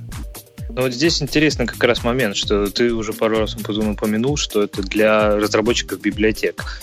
И вот все больше выглядит, что, в общем-то, основная цель вот этой всей Jigsaw была ориентирована как раз на внутреннюю структуру JDK, то есть чтобы, собственно, ну, не JDK, JRE, чтобы ее как раз распилить на модули. Потому что если мы говорим о том, чтобы дать сторонним разработчикам, разработчикам библиотек механизм, который э, даст вот эту версионируемость э, и там минимальное количество там, юнитов сборки, там, например, сейчас нет версий как, как факта. То есть нет такого понятия, как версия модуля. Не, погоди, нет? как нет? Есть. У них можно одновременно несколько этих самых держать. Для, для разных версий Java, например. Я где-то об этом читал. Зуб Для разных версий Java, да, но вот, по-моему, у модуля у самого, вот, то есть нельзя сказать, что вот это у меня модуль э, калькулятор версии 1.0, и он там, не знаю, мой сервис требует калькулятор версии 1.0. Можно сказать просто com.калькулятор и все. И это как раз был один из таких больших концернов э, со стороны IBM и Red Hat, что, например, их система модулей, вот как раз отвечаю, в общем-то, на вопрос Ксюши, с которого мы начали, что у, и у IBM, и у Red Hat уже есть своя система модулей. То есть это там JBoss Modules, OSGI, какие-то, какие-то. И вот там есть, там как раз все красиво. Там можно и динамически их подгружать, можно и версии определять, и там э, циклические dependency между ними. В общем, вообще все здорово. Там они прям нарисовали такую классную таблицу, в которой все системы модулей, ну прям все системы, кроме Jigsaw, вот прям рулят, а вот Jigsaw там вообще после полное днище, и зачем вообще ее делали 10 лет, непонятно. Э, вот, поэтому корыстные интересы у этих компаний как раз, ну, что у них уже есть свои модульные системы, и вроде как они лучше по разговорам этих систем. У меня Но еще вот... вопрос, вот, ой, сори, что перебила, давай. Я просто хотел быстро сказать, что вот как раз и, по-моему, Азул или кто-то выступил и вот с таким очень интересным комментом, и вот как бы который ставит все на свои места, что все-таки основная цель вот этой модуляризации была все-таки не дать разработчикам механизм, а именно попилить наконец-то JRE, то есть что сейчас Java Runtime, по сути, это один файл, который называется rt.jar, в котором все, и он там типа 50 мегабайт. И это, естественно, не работает на модных Internet of Things и вот этой вот ерунде. И они сказали, а давайте это все распилим на куски, и вот там, в принципе, версии особо-то как бы да можно, не, наверное... Да нет, не, оно не совсем так было в исторической перспективе. То есть ты, конечно, прав, но не совсем. Э, когда все это дело начиналось, и начиналось на Ксюша так давно, что ты тогда еще даже программировать не умела, когда это начиналось. Первый разговор о том, что мы вставим вот эту модульность в Пендюре, было, если я не ошибаюсь, в Java 7. Когда Java 7 была, уже старики не помнят. Старожилы уже забыли. Потом ее перенесли на Java 8, куда она тоже не попала. Теперь не факт, что она попадет в Java 9. И вот Я когда сейчас читаю она... книжку про Java 1.1. Но... Так что, мне кажется, тогда уже программирование было во времена Java 7. Но вот когда она начиналась, действительно весь пафос был, как, как правильно наш гость рассказывает, вот мы разделим наш замечательный, даже когда к Java 8 мы его собирались подключать, вот на это и напирали. Мы теперь сделаем, собственно, наш JRE модульным, и это будет круто. Хотя крутость этого, она такая. Ну, действительно, если ты производишь Blu-ray плееры, наверное, тебе это важно. А те люди, которые, которых большинство, которые Java используют для сервер-сайт программинг, какая им, собственно, разница? Насколько она там модульная или нет, э, с их внутренней точки зрения. Это какое-то дело 33-е, даже не 32-е. Или я не прав? По-моему, на это, на это особо упирать не стоит. А вот стоит упирать на то, что новая система модулей, она полностью меняет наши, наши системы сборки и наши способы к, ну, декларации намерений и, и dependency. А можно вопрос еще? Вот я, я там тебя магию почувствовала. Вот ты когда сказал, окей, мы сможем, у нас там Java тянет много говнища, а вот сейчас у нас будет такая система, где можно будет его не тащить. Но подожди, если у меня А модуль требует модуль Б, модуль Б требует модуль С, что это такого магического могу сделать, чтобы модуль С не тащить? Или там какой-то условный, как бы есть варианты, когда ты условно его тащишь? Или о чем это вообще? Как можно сделать, минимизировать количество dependency, если ты от них от всех зависишь? А понятия не имею. Нашего гостя спросил, он в Java варится. Это я чуть-чуть варюсь. Тем более Java 9 я еще так только тыкал. Ну вот, говорю, у меня не сложилось как раз впечатление, что это сильно поможет э, как раз разработчикам сторонних э, продуктов. Да, там вроде была уже от кого-то статья, что вот человек взял там новую Java 9, попытался как раз, вот как Умпутун говорит, взять только от нее, правда, от самой Java, только модули, которые ему нужны, там Java Base, и расстроился, потому что полный JRE занимает там, 30 мегабайт, а у него получилось 13 мегабайт. То есть вроде как выиграл, ну так, чуть-чуть. А для сторонних разработчиков, по-моему, в общем-то, глобально, наверное, ничего не изменится. То есть, может быть, для писателей системы сборки, писателей библиотек, может быть, но вот для потребителей этих систем сборки библиотек, мне кажется, особого выигрыша не будет. А особенно вот, э, принимая во внимание все как раз комменты IBM по поводу там, версионирования, версионирования, горячей замены этих модулей, то, в общем Погоди, а разве по умолчанию оно все не, не закрыто? То есть для того, чтобы тебе э, воспользоваться чьим-то модулем, тебе разве не надо написать requires, там, trpr10 дыр, имя да, класса? Надо прям свой, по-моему, записать. В смысле, что ты имеешь в виду? Ну, я имею в виду вот этот их новый, новый файлик, который они говорят, что теперь будет модуль а, info.java, да? И, то есть это явное изменение. До этого не надо было. До этого как-то Мавин магически соображал, куда чего подтянуть. И оно все как-то работало худо-бедно, пока не ломалось. А теперь нет. Теперь надо какие-то телодвижения руками делать. По-моему, это все же обратно совместимо даже. То есть, если просто взять вот свою старую добрую Java приложение без всяких э, модулей инфо, оно, по-моему, вполне себе заведется. Ну, наверное, зная, зная... Хотя, я, зная Java, да. да зная Java, скорее заведется. И, видимо, для того, чтобы это включить, надо будет какой-то флажок куда-то передать или где-то его установить. Ну, я вообще понимаю их, их сомнения. Вот с того момента, как э, если ты живешь в мире в таком свежем, новом, как последний год я живу, в мире Go, где ничего этого вообще за последние десятилетия не придумано, то ладно, такая революция, как они сейчас деп пилят, пройдет. Никто особо ругаться не будет. Или как они вендоринг впендюрили год назад, пройдет. А Java это не тот мир. Это мир, в котором мы знаем, как собирать наши приложения. Наши деды так собирали. А теперь вот это уже не так. То есть, либо ты остаешься в прошлом, либо ты переходишь в будущее. И это как раз то самое, по-моему, разделение на Python 2, Python 3, о котором говорит то ли IBM, то ли Red Hat. Совершенно справедливо. А вот тут можно еще вопрос? Вы говорили, упоминали голосование. То есть, а что если, допустим, я, неважно, какие там будут правила, голосование пройдет, и большинство голосов скажет нет. Что они будут делать, если им релизить уже в июле, они просто откатят это или как? Ну вот Марк Рейнольдс, по-моему, так намекнул в своем открытом письме, что так как он лидер этой спецификации, specification lead, он сказал, что у лида как раз есть права принять спецификацию, даже если коми- э, комитет проголосует нет. Но это ставит под удар, в общем-то, всю идею GCP. То есть, типа, мы Oracle и все. То есть, скорее всего, вот по ощущениям, судя по письму Марка, складывается впечатление, что все-таки система модулей будет, как бы там все не возмущались. Но как это отразится, в общем-то, на экосистеме, на инфраструктуре и, в общем-то, на всей комьюнити Java, наверное, не очень хорошо. Э, а есть уверенность, что там нет backward compatibility? Может быть, там как, если хочешь, используешь, не хочешь, не используешь? Или такого не может быть с модулями? Может быть, скорее всего, такие есть. Но это порождает как раз тот самый страх на разделение на лагерь тех, кто это уже использует, и тех, кто это еще не использует. И полная несовместимость между этими лагерями. Понимаешь мой довод? Давайте, давайте быстренько по другим э, дополнениям пробежимся. Там понятно, все это в, в, вокруг, конечно, Jigsaw. Но все остальное тоже более-менее любопытно. Например, JShell у них появится, который, по-моему, тоже к Java 8 обещали. Я вот это уже читал несколько лет назад. REPL. У нас в Java будет REPL, как у больших. Это, это я считаю круто. Красота. Тебе то есть, он нужен? То есть можно будет а эту девочку, которую я тренировал, тренировать теперь и в Java. Она прямо в репле, в питоновском все делает. Будет теперь в джавовском а это делать. А еще у нас может читать модную HTML5 документацию, сгенерированную JavaDoc. Да, как мы без этого раньше жили. Добавили кучу э, штук из, из популярных библиотек. Ну, вот они об этом не говорят прямо. Но вот то, что они говорят Collection Factory Methods, это где я видел? Я в Гуаве такое видел, map of, list of. и все прочее. И, по-моему, еще в одной библиотеке, которая вот... JavaSlang. Да, вот в этом. Точно. Который Вавр. Вавр.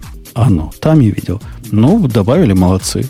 То есть они и optional вот в свое время добавили похожий очень на, на Juice. Да? Я правильно помню? Где-то такое уже было. Дальше, вот дальше начинается вот гнев мой. Приватные методы в интерфейсах добавили. И, и когда добавляли в интерфейсы дефолты, я молчал. Я даже понимал, для чего это может понадобиться. Ксюшенька, я тебе объясню, потому что ты человек не в теме. У них до этого был, была концепция, довольно стройное описание интерфейсов, которое являлось ну, вот именно чем, тем, чем оно звучит. Интерфейс. Интерфейс это абстрактный класс. Нет, интерфейс это Нет? класс, это не класс, это такая штука, которая объявляет функции. Э, но, ну, ну, то есть, как протокол, но только внутри может быть что-то. То есть ничего конкретное. не может быть внутри. Вот ничего не было внутри. А, то есть как раз... Чистые были смотри, конкретные, смотрю, правильные интерфейсы. Ну, то есть были как протоколы, хорошо, Точно. понятно. А и теперь... было понятно всем, и был мой любимый вопрос на собеседовании в свое время, на что похожи интерфейсы Java, с чем можно сравнить в мире C++. Правильный ответ был с H-файлами. Крутой вопрос, Ксюша, согласитесь. М-м-м, что значит с H-файлами? Ну, с тем, что это Нет, самая ну... близкая аналогия и есть. Нет, ну подожди, ты же не будешь для одного H-файла иметь несколько CPP файлов. Да не а важно, не важно. Мы, мы же ищем аналогию, а не точное соответствие. Ты спроси, с чем в Objective-C. В Objective-C есть конкретно этот протокол, это называется. Окей, okay, окей. Okay. Но ко мне не приходят программисты. Не приходили 20 лет назад программисты с опытом C++, которые вот только что выучили Java. Так вот, со временем они сказали, что-то у нас тут в консерватории плохо, когда мы стримы добавляем. Потому что наши готовые классы, наши готовые коллекции, это все для коллекции. Я правильно помню, дорогой гость? Для коллекции же придумали эти дефолты все. Чтобы да, расширить. Что, по-моему, ли, листы совместимы, ну, да, расширять и так далее. Вот да, да, да. И они придумали, можно написать дефолт методы. То есть такие, теперь наши интерфейсы не совсем чистые с точки зрения концепции, но мы в них добавим какой-то дополнительный дефолт метод, который будет что-то делать, и прямо в интерфейсе его можно прописать, в результате не надо всех реализаций переписывать. А, сказали мы, ну ладно, ну вы ленивые, мы понимаем ваши проблемы, столько кода написано, не будем перебить. Ладно. И теперь что они сделали, Ксюша? Они сказали, а давайте пойдем дальше. Если у нас есть несколько дефолтов, внутри дефолт методов, и они используют какую-то общую функциональность, даже совершенно глупо и не, не молодежно эту функциональность повторять каждый раз. А давайте-ка мы добавим внутрь интерфейсов приватные методы. Причем некоторые могут быть статик, а некоторые могут быть не статик. То есть некоторые скопа объекта, некоторые скопа э, ну, класса, интерфейса. То есть, наконец-то в Java появилось нормальное множественное наследование. Э, кажется, что это не это нужно другим тоном говорить и говорить, что не наконец-то, о боже. Нет, в смысле жизнь, боль, да, да, да. Да, да, это страшно. Намерения их чисты, ясны. Результат выглядит, по-моему, чудовищно. Может, потому что я со стороны смотрю, и мой глаз замутнен, но ты как человек, который в мире Java, у вас, у вас это считается чудовищным? Или один я такой? Я уже перешел практически в мир Kotlin, а там люди придумали extension методы, которые, в общем-то, все эти проблемы решают без вот этой э, странных странных концепций на базе э, приватных методов интерфейсов, вот этого вот всего. Вот приватный метод интерфейса, вот только за это одно звучание надо гнать из профессии. Да, звучит, звучит странно, я согласен. Вот, ну, опять же, есть, есть, в принципе, решение уже более лучшее, и в, тот же, в том же Kotlin, да, extension методы. Почему они не пошли этим путем, если они хотят, не ломая обратной совместимости, развивать э, там стандартную библиотеку, в общем-то, не очень понятно. Ну да, решение, решение странное. И это скорее, опять же, похоже на то, что чтобы закрыть какие-то внутренние проблемы самой там JRE, не меняя, не ломая обратной совместимости. Но есть же, есть же еще и другие да, фичи в Java 9, которые почему-то не попадают в эти списки стабильно. Там же, например, появилась ahead of time компиляция. Что прям, чтобы для людей, которые не любят э, just-in-time компиляцию, чтобы прям можно было заранее все скомпилировать и запускать приложение за секунду и наконец-то писать консольное приложение на Java. Ну, это тоже, так сказать, палка трех концах. Ну да, конечно, напишешь ты свое приложение, которое теоретически запускается за секунду, а потом оно какой-то лукап каким-то спринговым контейнером будет 25 секунд делать при старте. Вне зависимости от того, как ты ее скомпилировал. Это уже детали. Да, я понимаю. Реактивные стримы появились там. Вот про это я вообще мало чего понимаю, хотя в трех словах э, идея выглядит интересной. Это, кстати, big deal. Вот это реально одна из больших вещей, которые, по крайней мере, мне интересно в Java 9. Ну, во-первых, реактивные стримы, они как бы уже есть, то есть это не, не что-то новое, то есть это спецификация, которая пишется там, чтобы объединить все лучшее от RX Java, то есть от всех вот этих реактивных библиотек. Вот, и спецификация, она, в общем-то, уже есть, и она только сейчас, ну, официально станет, в общем-то, частью там Java 9. И э, это хорошо потому, что есть уже реализации, в общем-то, поверх этого реактивных стримов, то есть проект Reactor, например, от э, команды Spring и Pivotal, и например, Spring 5, в принципе, вся реактивность, э, Spring 5 будет реактивным более чем полностью. И как раз Spring 5, например, вся его реактивность построена как раз поверх вот этой спецификации Reactive Streams. То есть это прям хорошо. И если ближе к телу, то я так понимаю, Reactive Stream из того, что я вижу, определяет несколько интерфейсов, которые позволяют описать процессор, publisher, subscriber и subscription – и связать их отношения там один к многим или много к одному. И строить из этого любые flow для, ну, для любой параллельности обработки. Для, да, неблокируемой, ленивой и т.д. и т.п. параллельности обработки. Э, это, это круто. То есть, ну, всякий из нас пишет всегда flow библиотеку или пытается где-то найти flow библиотеку, когда э, сталкивается с подобными задачами, где flow, собственно, существует.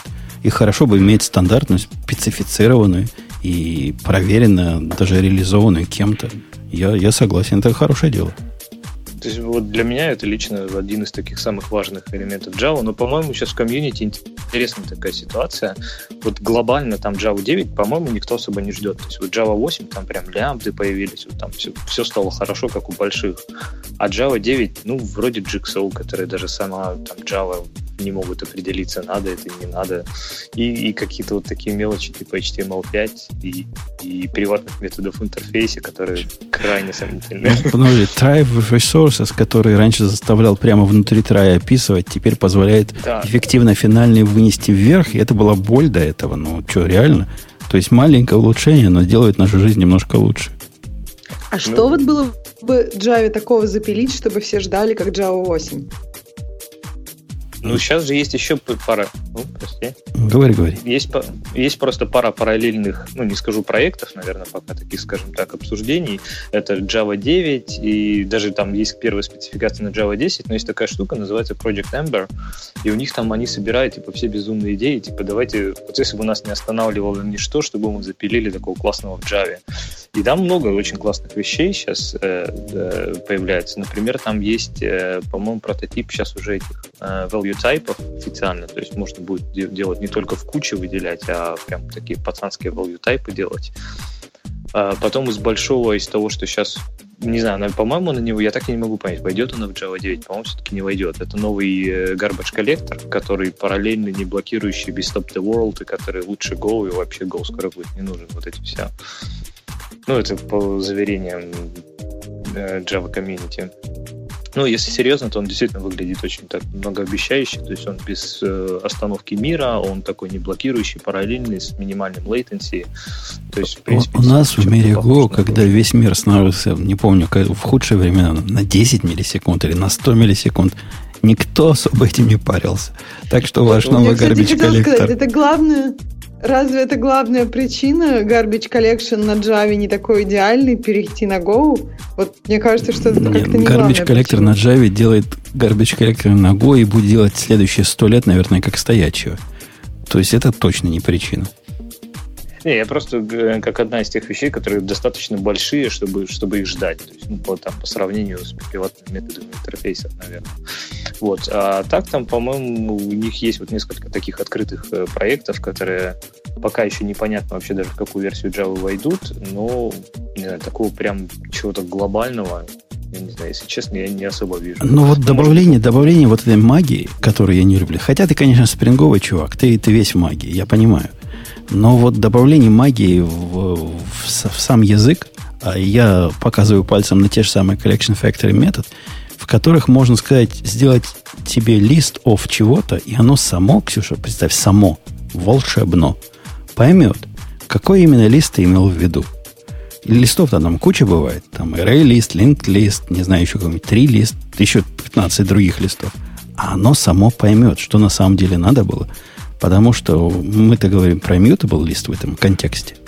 Угу. И оно поймет, если у тебя там много элементов, тебе такой лист, если мало элементов, такой лист, если такие, то у тебя там разные типы, одинаковые типы и все прочее. Вот эта магия меня тоже как-то пугает. Слишком, слишком мудрая. Но они, ну да, и непонятно, что она сделает же за тебя. Это надо идти и смотреть куда-то, что она будет делать документацию, а может документацию не обновили, а что-то уже поменяли. Как-то опасно.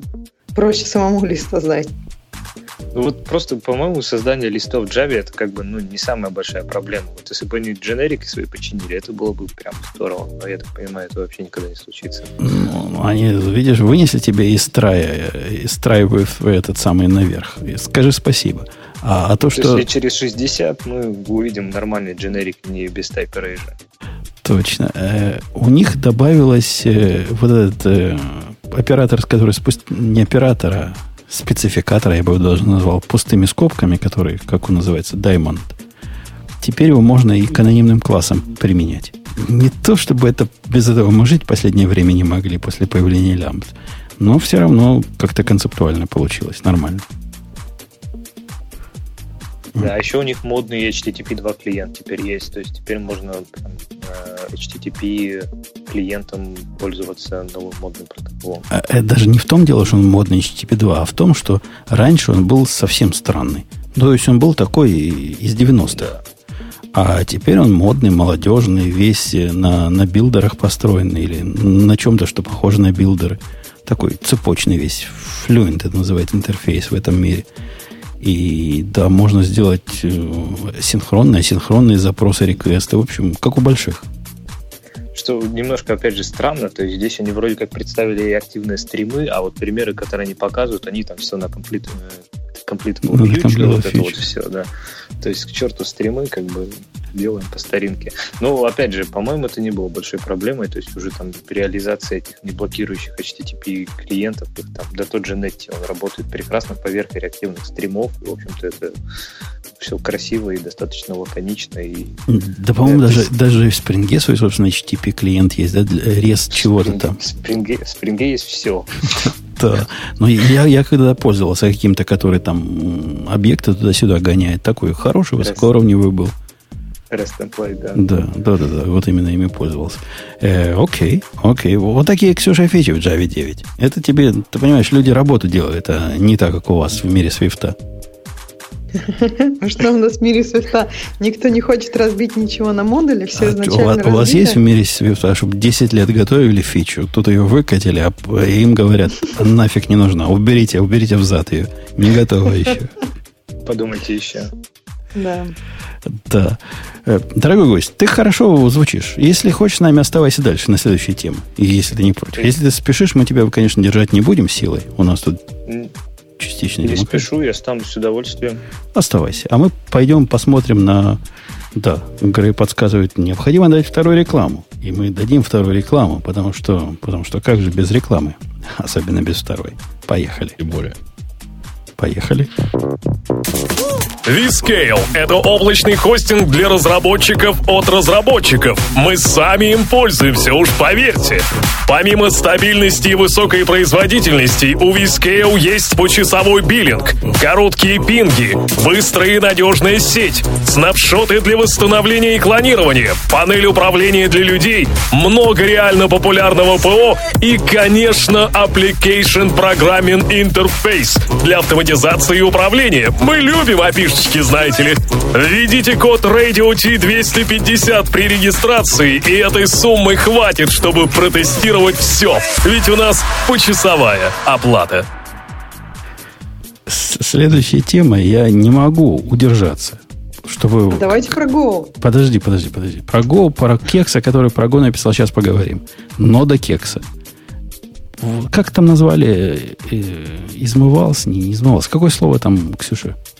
Глумился. Глумился. Глумился. А, глумился. Я вот не могу не поглумиться в очередной раз над проектом, у которого какие-то дикие тысячи звездочек.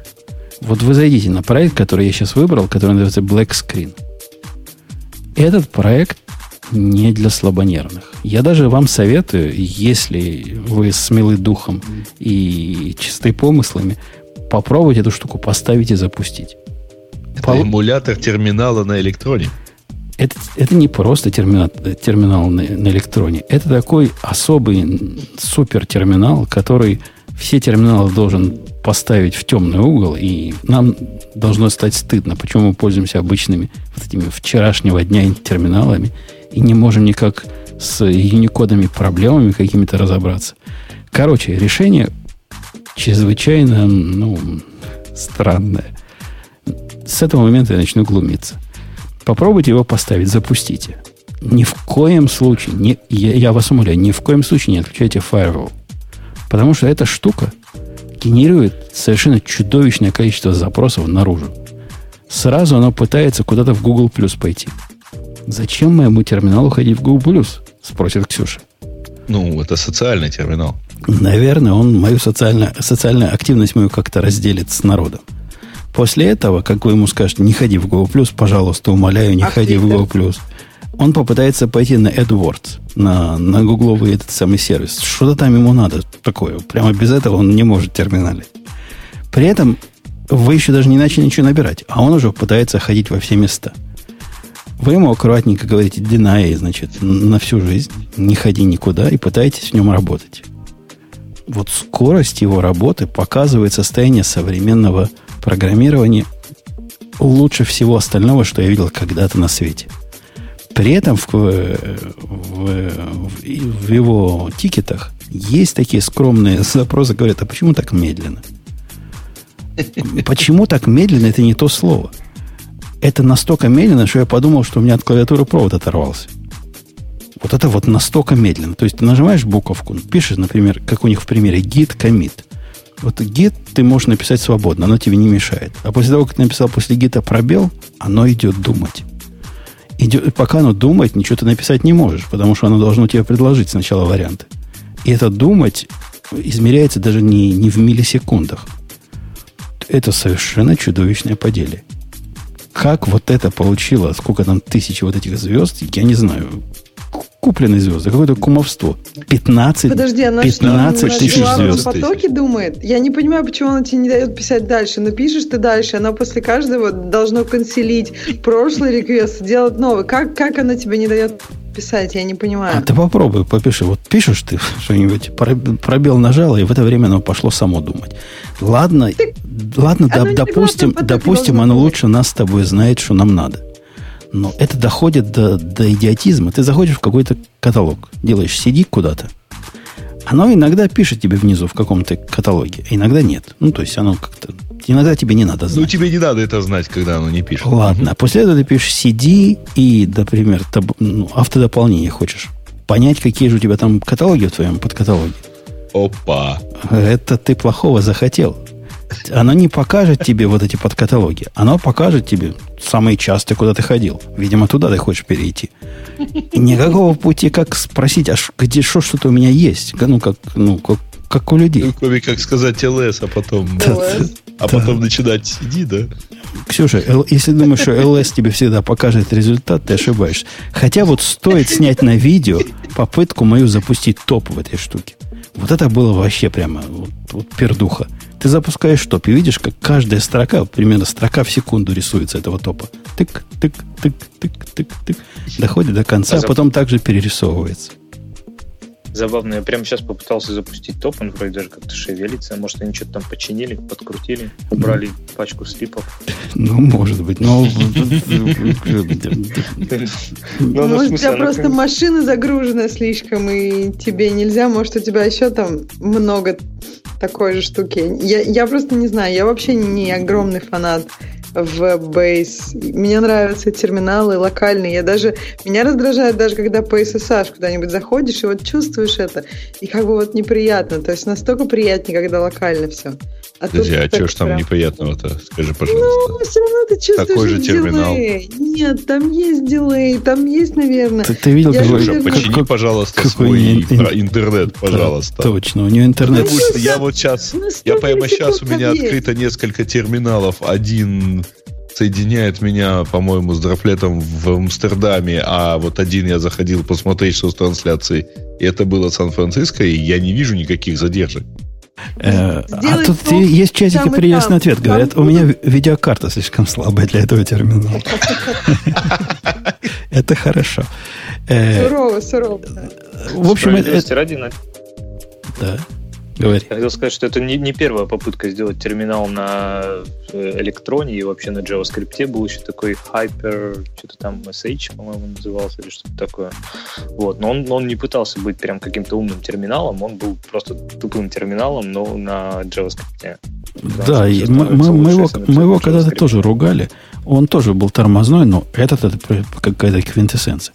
Ксюша нам подсказывает, что какой-то кекс написал статью про Go. И Ксюша хочет ее обсудить. Ксюша, давай, вперед.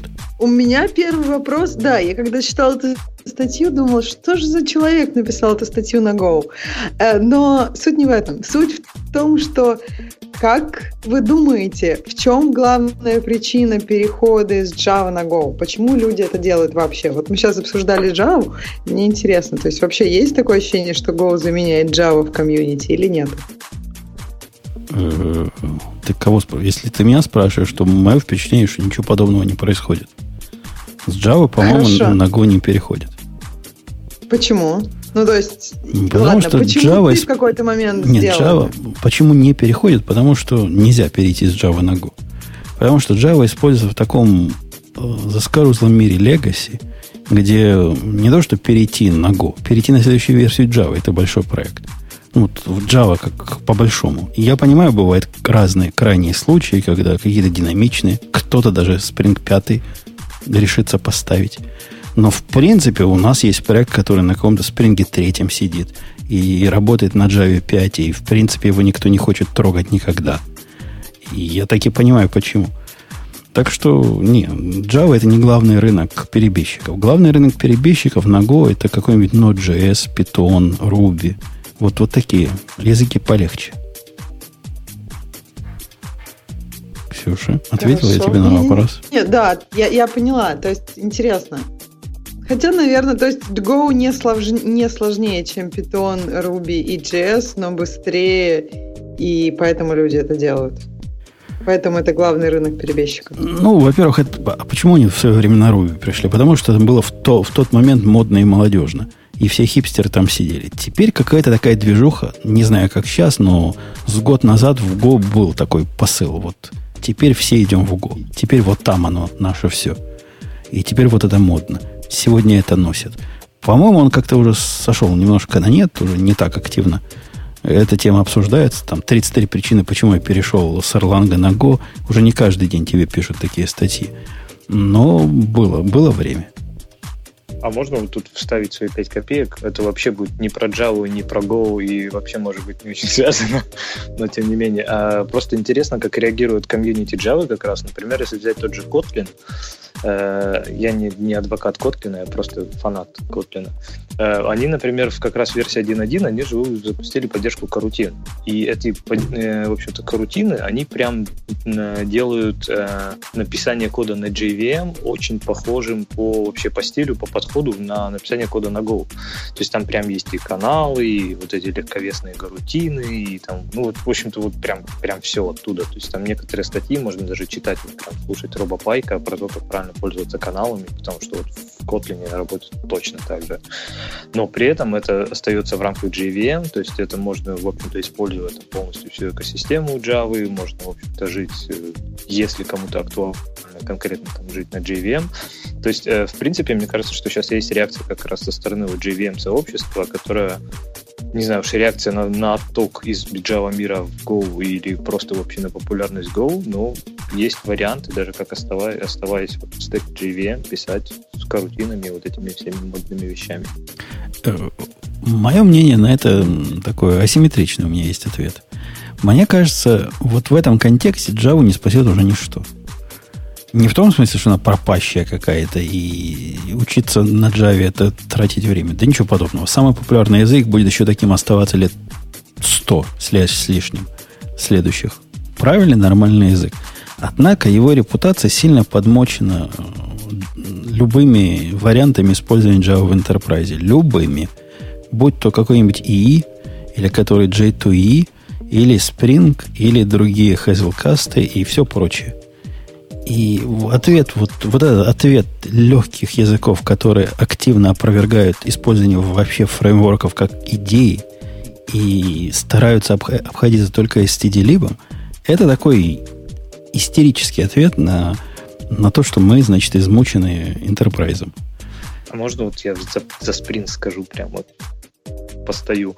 То есть, ну, во-первых, современный Spring, он очень сильно отличается от того, каким был Spring раньше. То есть Spring, особенно с появлением Spring Boot, ну, я думаю, ты прекрасно знаешь, это, это совершенно просто другая платформа. Вот. И я согласен, что там очень много магии, но вот у меня вопрос, наверное, как тебе, перешедшему, может быть, как раз на Go.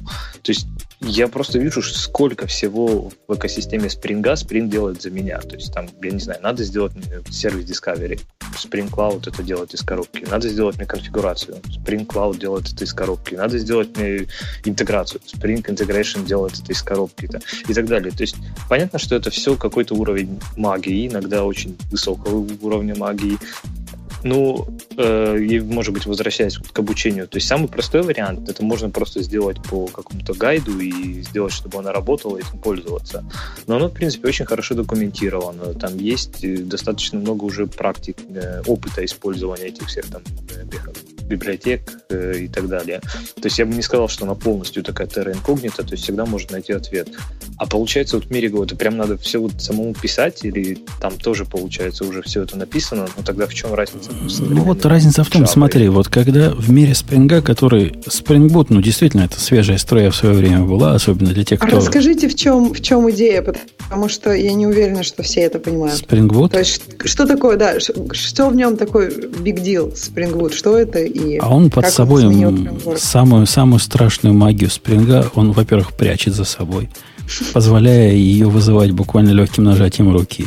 При этом снаружи это выглядит вообще молодежно. То есть, ну, это вообще круто. Ты описываешь а раньше себе... как это было? Раньше это было прямо как у больших. То есть ты описывал... XML. Ну, а. даже после XML ты описывал какой-то Java configuration, ты как-то все это связывал. Потом для того, чтобы поднять, ну, как, как сейчас пацаны делают, какие-то рес-сервисы пишут. Ресервис поднять тоже было, знаешь. Надо свой собственный код копипастить, потому что второй раз ты это не придумаешь, то, что ты первый раз написал. С Spring Boot ничего этого не надо вообще делать. То есть он вообще есть красавица молодец. конфигурации. Он такие высокоуровневые аннотации, задач. которые переводятся там внутри вполне понятную магию Spring, но снаружи выглядит как вот как современный, модный, молодежный, простой язык описываешь какую-то штуку, говоришь, вот это мой, моя аппликация. В моей аппликации есть, э, мы будем ресты раздавать направо и налево, и прям пишешь контроллеров прямым и ясным образом. Причем там ясно и прямо описываешь, чего они понимают, геты, посты, шмосты, откуда берутся, как-то туда ауф можно прикрутить. Все, в общем, просто. Просто казалось бы, просто. А теперь какой-то... Это такой публичный API, такой врайпер, который очень удобно использовать. Это что-то, что, в общем-то, готовит Spring, то есть есть такая очень классная картинка показывает, то есть э, когда лежит там набор продуктов, там какие-то, не знаю, мука, сахар, там какие-то яйца, еще что-то написано, вот это Spring, а потом готовит торт, вот это Spring Boot.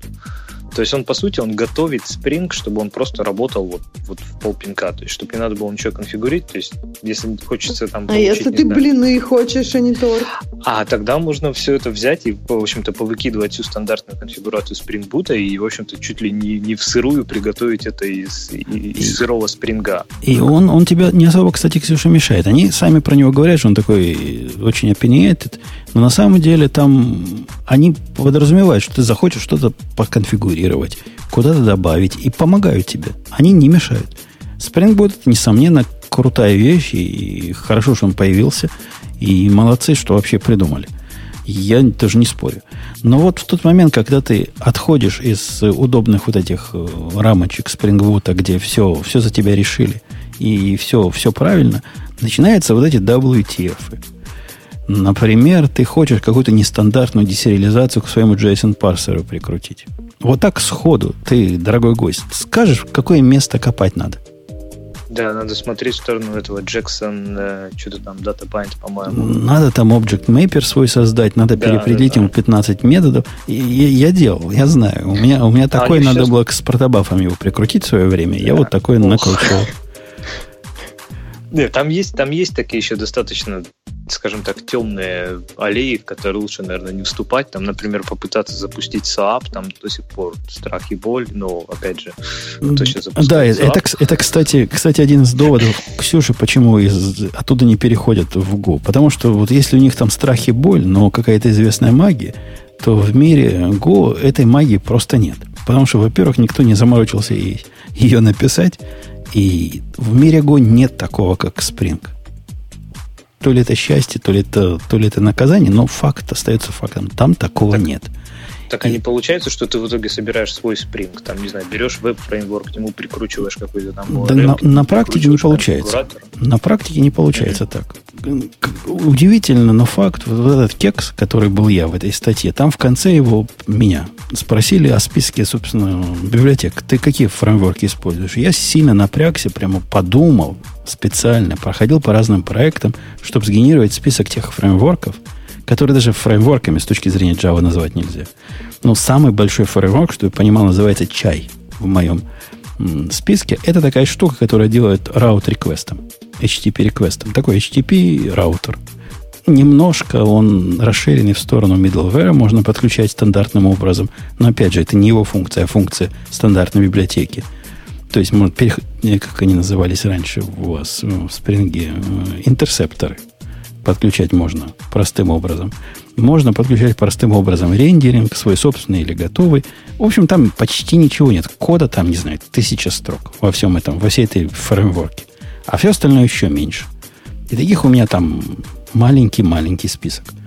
И на этом маленьком списке, как выяснилось на практике, я смог написать большой проект – ну, это потому, что ты этот проект... Ну, то есть ты выбирал Go вместо Python, правильно? Если бы ты один и тот же проект написал на Java и на Go, то есть тогда бы тебе пришлось на Go свой Spring сделать? Ну, никогда это так начиналось.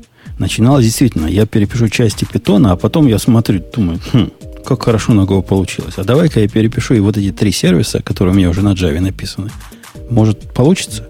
И везде получилось хорошо. И, ну, прямо хорошо. Хорошо сопровождаемо, быстро, легко. Внешних зависимостей нет. Сервис поднимается всегда за миллисекунды. Размером всегда мелкий. Не то, что у меня размер волнует или скорость запуска. Но, тем не менее, если раньше у меня было реальное ограничение, вот я беру инстанс какой-то несчастный с 16 гигабайтами, и знаю, что 10 сервисов вот этих джавовских своих мне будет трудно там запустить. Но можно, но трудно. Понятно, можно взять инстанс в два раза больше за копейки. Но здесь такая проблема не возникает. Так, а вот слушай, а по поводу ну, самого приложения там, в продакшене это одно. Вот по части разработки, то есть, ну, опять же, тот же Spring, да, он же дает, например, механизмы для там, тестирования, чтобы можно было делать интеграционное тестирование там, одной магической вот аннотации. Вот это, это было у меня, когда мы Spring использовали, а я использовал вот до последнего времени очень активно. Одна из основных причин ругани с моим коллегой, который весь в спринге. Он прямо живет, он думает спрингом. Для него, если не на спринге, значит не на Java. Я был категорически против писать тесты с привязкой к фреймворку. Он мне на это резонно говорил. Чувак говорит, а что ты? Ну, что ты выкаблучиваешься? Или даже выкобениваешься? Все равно мы никогда это не перепишем со спринга на что-то другое. Ну уж пиши с тем, что дают. Мне всегда идея казалась поднятие на такой высокий уровень абстракции для тестирования какой-то странный. Но у меня есть мой уровень абстракции Макита. И этим Макита я до этого момента мог оттестировать все. А тут появился волшебный Spring. И для того, чтобы его оттестировать, мне нужно специально его аннотации волшебно использовать. Специальным образом создавать контексты. Специальным образом все это внедрять каким-то образом описывать. При этом оно сломалось сейчас э, с бутом 1.5, как он мне рассказывает, потому что некоторые, которые были деприкейты, теперь просто удалили. Вот, вот вам вопрос, почему этого с самого начала не надо было использовать. Не, ну, с, понятно, да, что это полностью привязка к спрингу, но тем не менее, в общем-то, он решает одну конкретную проблему, дать механизм для интеграционного тестирования приложения. И, кстати, Makita там интегрирован прямо из, из коробки, то есть можно, опять же, одной аннотацией просто за, замокать целиком бин, а потом, например, на него написать свои ассерты. Но я просто к чему говорю, что э, Spring же он покрывает вообще, получается, все, а в Go, не знаю, то есть это все... Э, так получается, писать. понимаешь, он, он покрывает те, те, он решает те проблемы, которые частично сами создает. Конечно, в спринге необходимо просто, обязательно просто устроить интеграционное тестирование, чтобы проверить, прошел твой вайринг или нет, магически. Сомнений никаких нет. И это основная причина, зачем люди пишут интеграционные тесты в спринге. Потому что сами по себе интеграционные тесты, посмотреть, как программа работает с конца до, коне, до конца, они, это сомнительная затея. Я никогда такого не писал. Я не видел живых людей, которые вот такие интеграционные тесты пишут. Пишут они для того, чтобы проверить, вайринг мой сработал. Я смог свои бины правильно задискаверить, моя программа поднялась, она внутренне не противоречива. Там, где я имел в виду синглтон, там синглтон. А если этой проблемы нет, тебе интеграционные тесты вот такого вида не нужны. А в ну, год кстати, такой проблемы нет. Ну, кстати, не всегда так. То есть, например, в Spring очень удобно, например, э, как раз через вот это Spring Integration тестирование можно поднять там целиком свое приложение и заменить, например, только там подключение к базе на какую-то либо in-memory базу, либо вообще там заменить ее, просто замокать целиком там сервис или репозиторий работы с базой. То есть тестировать как бы реальное приложение, но части приложения просто заменить на моки. И здесь именно тестируется все-таки поведение приложения целиком, то есть не столько там context loads, самый популярный тест, наверное, а именно все-таки поведение приложения, но с какими-то замоками, замоканными зависимостями. Ну, так вот, зам... Прям... если есть для того, чтобы мокать, мой, мой пафос как раз и в том состоит, что если тебе для того, чтобы замокать зависимости, необходим специальный фреймворк и специальная поддержка во фреймворке, то что-то у тебя в консерватории не так. Если, несомненно, надо делать DI. Я тут, тут вообще не, нет, нет особого поля для дискуссии. Надо in, in dependency туда инжектить. Однако, если их делать, если их инжектить не магическим образом, а, например, прямым образом, собирая дерево целиком в мейне, как, как у нас в мире Go принято. Вот у нас в мире Go, значит, по-рабоче-крестьянски. Но примерно как к чему и Spring пришел с э, Java Configuration. Правильно? А я тебе еще больше скажу. В Spring 5 да, появится вообще пара очень глобальных вещей. Первое, там появится то, что называется Spring Functional Framework. То есть можно будет вот как на Go, ну, хорошо, не буду говорить как на Go, как, в общем-то, писать э, раутинг в стиле вот это мой get request на такой-то URL, я хочу запустить такую-то функцию. То есть это уходит именно на уровень описания там root таблицы какой-то, и она уже сможет. Ну, это будет, в общем-то, вся входная точка приложения. То есть все сервлеты, все вот эти вот ерунда, это все уходит, это будет бежать поверх там чистого netти, и это как раз тут писать такие вот небольшие легковесные приложения без всякой магии. То есть там нет ни application контекстов, там нет никакого ну, DI опциональный, если нужен. И то есть можно писать вообще там полпинка собирать собирать э, крошечное приложение, которое, опять же, стартует очень быстро, потому что там, в общем-то, нет компонент скана и автоконфигурации, вот этого всего. И еще одна вещь, которая там появится, это functional bin, регистрация бинов. То есть это как раз после Java Configuration следующий шаг это вот то, что ты говоришь, как Go на каком-то main методе собрать, сказать, что вот для этого там интерфейса, для этого я хочу использовать вот эту реализацию, для этого это, и это все можно будет сделать сейчас просто функциями на старте, а потом все это запустить вот через Functional Framework.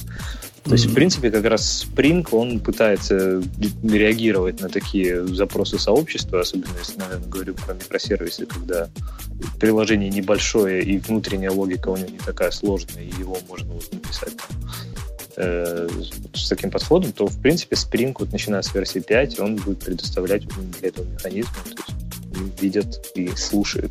Может даже читать твой блог, не уверен. Ну, молодцы, правильные вещи читает. Ну, Ксюша, следующий какой у тебя вопрос к автору? У меня вопрос э, про то, почему тебя не пугает зависимость на Spring в твоем коде, но тебя пугает зависимость на Spring в твоих тестах. Да потому что зависимость на Spring в моем... Я к Spring, я человек же старой школы, который магию не любит. И поэтому я, например, никогда, никогда не использовал магический репозиторий Spring. То есть я понимал, что, например, как он называется, который для NoSQL темплейта у вас есть, Mongo Data, не Mongo Data, Spring Data. Что Spring Data это хорошее дело. Это просто способ, так сказать, прямой выровнять. Вместо того, чтобы писать мне э, в JSON запросы для Монги, которые трудно верифицировать и трудно написать правильно сходу, а использовать что-то высокоуровневый враппер вокруг этого. Не более того. Однако, Ксюша, в тот момент, когда они мне предлагают написать аннотацию, которая будет говорить, освежи-ка такой, типа ORM стайл аннотации, свяжи-ка мне это с этим, а это твой ID, я на это твердо говорил нет. То бишь, все мои использования спринга были на уровне, ну да, это такая могучая, замечательная библиотека, которая покрывает практически все области жизни. Однако магию ее использовать я стараюсь как можно меньше. А в тестах вот эта магия, это как раз в чистом виде магии. То есть ты контекст аннотации туда-сюда, пятое-десятое, и мне в тестах это кажется совсем неадекватным и совсем не, неправомочным. Ну, просто вообще не надо этого делать. Я прекрасно и без этого тестирую, за исключением, конечно, весь его, весь его вайринг проверить. Ну, то есть, что оно все соединилось и куда надо все заинжектилось и все контексты, куда надо создались, потому что без этого там никак нельзя.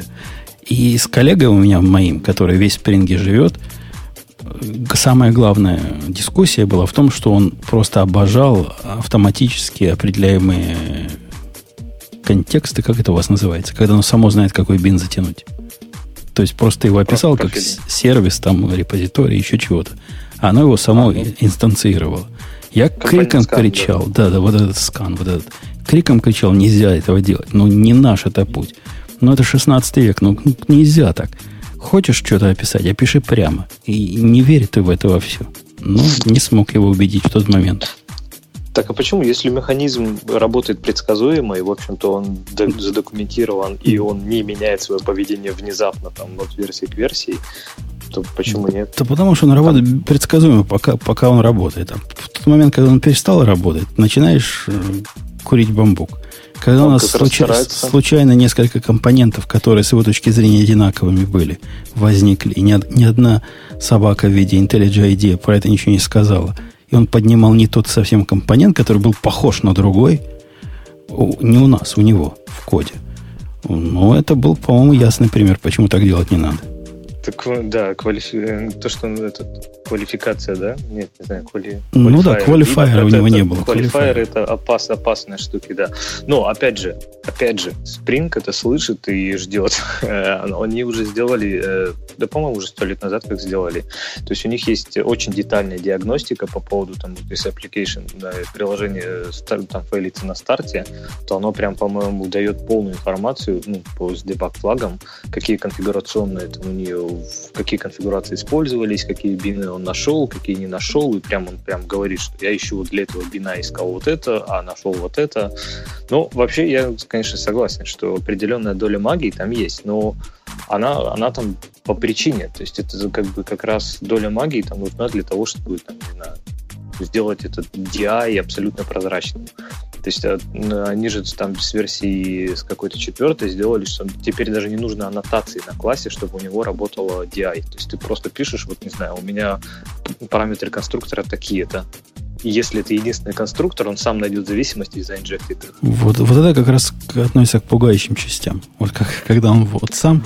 Я, отвечая на Ксюша, Ксюша на твой вопрос, я всегда Spring использовал по возможности в режиме библиотеки или набора библиотек которые я примерно понимаю, что они делают, и даже могу разобраться, если когда, когда что-то пошло не так. Но не в режиме, когда оно само найдет мне чего-то и правильно соединит или правильно внедрит. Вот этого я не люблю и не приемлю. Может, это одна из причин, почему я пошел в Go, потому что там такого делать вообще не принято. По статье у тебя есть? Или Кекс все, все тебе объяснил, Ксюша? Ну, там, да, статья много букв. Но если по статье, ну, продолжая вот нашу беседу, то есть, окей, как раз Go ничего нет. И ты в статье пишешь, что вот а, это, это проблема. Но я так понимаю, что все-таки не такая приоритетная, правильно? То есть ты пишешь, что там отсутствие пристойных решений на некоторые темы, и вот как, насколько это для тебя проблема? Для меня это не оказалось никакой проблемой, потому что в моей области деятельности я вот на это, я это понаслышке знаю. от коллеги, который пытался на него перейти. У него есть крутой enterprise заказчик, у которого крутой enterprise протокол, который был специфицирован в 1978 году и с тех пор не менялся. И, в принципе, э, по-моему, даже в Spring есть поддержка для всего этого хозяйства. Потому что там чего только нет.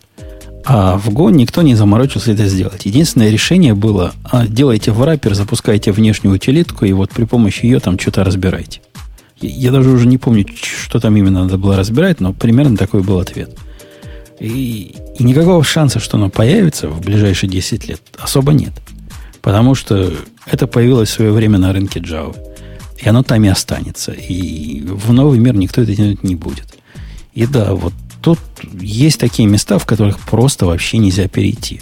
Но его любимый QuantLib, который он с такой-то матерью прикрутил, черт знает сколько времени потратил, чтобы прикрутить его правильно к Java, который по жизни на C++ написан.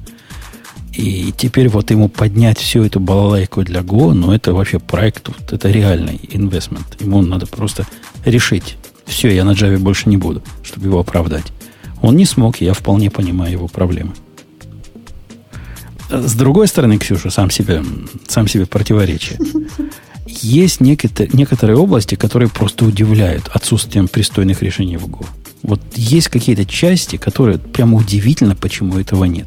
Но я там приводил один пример отсутствия вменяемого э, RPC поверх RMQ. Вот тут, тут наш гость, э, знакомый со спрингом не понаслышке, наверное, смеется.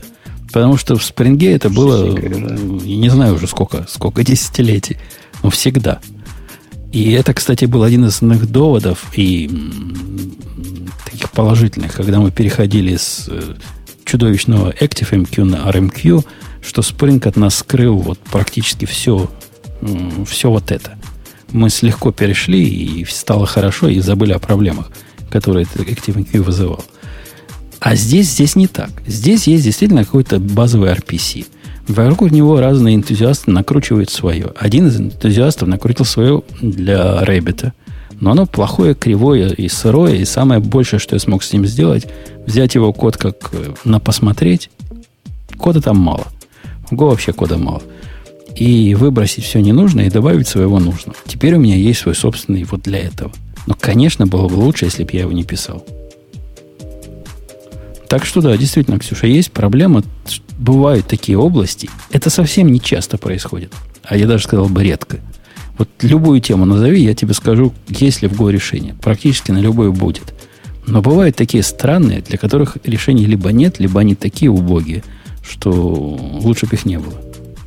Ну, я думаю, это будет улучшаться. То же самое, как с IDE. То есть не было, еще год назад не было ничего пристойного. Сейчас, я так понимаю, довольно адекватное есть решение. Если бы Go, как она называется, GoLang, GoLang IDE, GoLang IDE, если бы она не жрала память, то тебе бы все не нравилось. Так? Ну, не память. Память, ладно, памяти у меня много. Если бы она а, ну, процессор не жрала, а батарейку, да, батарейку да. то я был бы счастлив. Да. А можно воспользоваться ситуацией и задать вопрос по статье. Как раз не про спринг, обещаю. Ок, а ок. вот а, просто так интересно. А, ты говоришь, что как раз язык очень классный, что можно легко вводить новых людей. И а, упоминаешь и синхронное программирование, ну, конкурентное программирование, что требует э, что произошел фундамент, сдвиг в фундаментальном отношении к гарутинам, и такое переключение занимает время и, в общем-то, как бы достаточно глобально. Я просто как раз сейчас смотрю на те же там карутины в Kotlin, и это прям так чтобы понять вот саму концепцию, начать понять, как ее эффективно и зачем ее эффективно использовать, это прям big deal. То есть это такой определенный сдвиг мозгу вызывает. И вот не, не вызывает ли это, собственно, как бы проблемы в том, что вроде на фоне такой простоты языка вводится достаточно сложная концепция, которую, в общем-то, человеку со стороны прям вот зайти и понять сложно. Конкретно вызывает. Это хороший вопрос, и я видел в жизни, что происходит с этим. Когда один из моих программистов написал, посмотрев на мой код, как я писал, там и попытался сделать вот э, с этим MDD, с Magic Driven Development, такой же, но, но, но другой. Не понимая, что ты делаешь, там это самая сложная часть Go, несомненно. Это даже Go не очень относится, она фундаментально сложная часть. И ее так с кондачка не поймешь. Однако она не настолько сложна, как, э, как может показаться. То есть, ну, действительно, за неделю человека, который до этого никогда про синхронное программирование э, не слыхал и про конкурентные проблемы его никогда не волновали, не ведешь. Особенно, если он пришел из мира, э, где, ну, где потоки, где надо мультиплексировать потоки руками, или где надо пулы какие-то создавать и он совсем уже не в эту сторону думает. Когда я своему коллеге показал код, говорю, смотри, чувак, как вот мы в Go это делаем. У меня есть 20 тысяч, э, не знаю, каких-то ценных бумаг. На каждую бумагу я делаю процесс, ну, процессинг. И в каждой бумаге, каждая бумага у меня обрабатывает в своей Go-рутине. Это не так. Так не делают в других мирах, правильно? Это странно. Это другой способ совсем. Это не связано с параллельностью, это связано с конкурентностью. Но чувак умный был, он понял и оценил. Э, чуваки, которые не такие умные, ну, ты, ты прав. Это, да, это берет время. Это самая сложная часть реально. Но вовсе не обязательно их сразу на такие сложные части кидать. А, можно давать части попроще поначалу. Вот мой программист, который на Go уже год пишет, он, в принципе, уже может и сам такие штуки создать. Ну, то есть ему не год заняло это понять, но когда ему необходимо что-то конкурентное сделать, мне уже не надо за ним ходить и смотреть, чтобы он там глупости не написал. А он прямо не, звезд с неба не хватает, мягко говоря. Ну да, ну да, это сложная, это сложная часть, тут спора нет. Ну да, вот как раз у меня складывается впечатление, что вот на фоне всеобщей такой простоты Go, именно, да, это не проблема Go, это проблема концепции, ну не проблема, а сложность концепции, но она такая действительно радикальная смена парадигмы зачастую. Но с другой стороны, эта парадигма нигде не простая. Но самая простая парадигма вот для чего-то, делания чего-то в параллель, наверное, джавовские стримы. Вот она, наверное, легче всего понимается человеком, который из последовательного мира пришел. И даже она совсем не простая. Сколько там WTF. А вспомни, как мы до этого жили. Когда мы делали fork pool, join и разные, разные другие штуки, и выделяли ресурсы, делали, чтобы immutable данные были. Так потом, когда это стало модным. А до этого локи вокруг. Оно нигде не просто. Тут не, не вина Go и, и не заслуга. Э, да, здесь я говорю, что сама концепция скорее немножко такая требует привыкания и порога вхождения определенного. Но решение Go вам кажется легче, ну, то есть вам кажется все равно, что джавовские стримы легче, чем все остальные решения для concurrent программинга? Чем джавовские стримы проще, чем Go рутины? Ну, если честно, я не знаю, я, наверное, отвечу за себя. Э, я в Go конкретно, может быть, много не смотрел, больше сейчас смотрю в Kotlin, но, опять же, там те же самые принципы. То есть, в принципе, это же реализация CSP, вот этого паттерна, описанного там Тони Хауэром еще в 1978 году, оно как раз в чем-то проще в том, что оно, оно по сути, оно по сути даже не всегда асинхронное. Вот в чем дело. А вот чтобы понять, почему оно не всегда асинхронно, то есть оно не всегда параллельное, скажем так. Оно асинхронно, но не всегда параллельное. Хотя, наверное, для стримов то же самое. Но вот, не знаю, стримы, если честно, мне дались, наверное, сложнее, чем карутины. После понимания самой идеи вообще карутин и вот этого CSP подхода, оно стало как-то более понятно, наверное, чем а вот э, какие-нибудь реактивные вот эти все стримы, Java, Reactive Streams, э, холодные, горячие продюсеры, вот это прям так тяжело идет, если честно. Но это мое такое личное, наверное, мнение. Я, я согласен. Я даже не сказал бы, Ксюша, что параллельные стримы прямо сильно проще. Они проще те, кто до этого жил на последовательных стримах. Кто жил вот в мире итераций, что, в общем, в Java, знаешь, там, форик сделал и пробежал, а потом вместо фора нам дали что-то модное, стримы, и пробежал, а теперь добавил слово параллели, оно само все заработало. Вот этот переход как-то более гладкий был. А в Go тебе ж такой, такого не дают. Вот тебе, вот тебе канал, вот тебе гурутина, а дальше сам думай.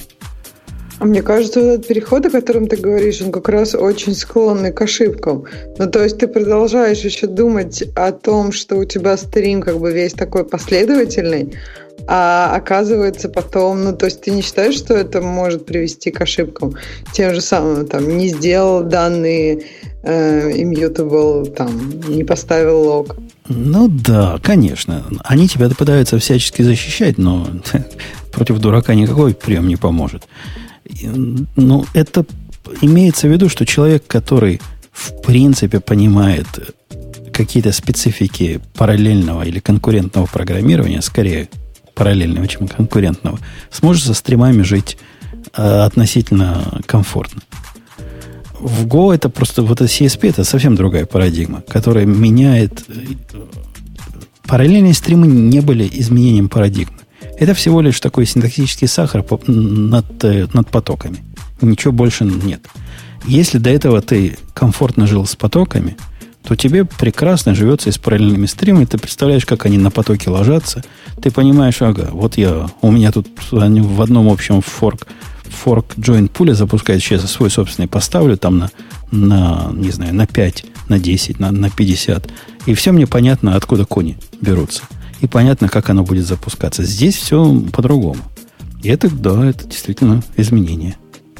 Вот и к этому надо привыкнуть. Таким я говорю, для меня было таким интересным э, озарением, когда, в принципе, было понятно, что, в принципе, докарутины могут работать и в рамках одного потока. То есть им даже не обязательно параллельные потоки.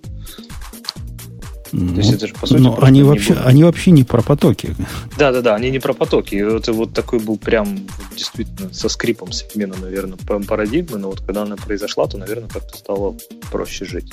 Но там же в этой статье я и говорил, что вот концептуальное изменение происходит, когда ты перестаешь думать о гварутинах как о легких потоках, потому что это совсем не про то. Это какое-то ошибочное мнение.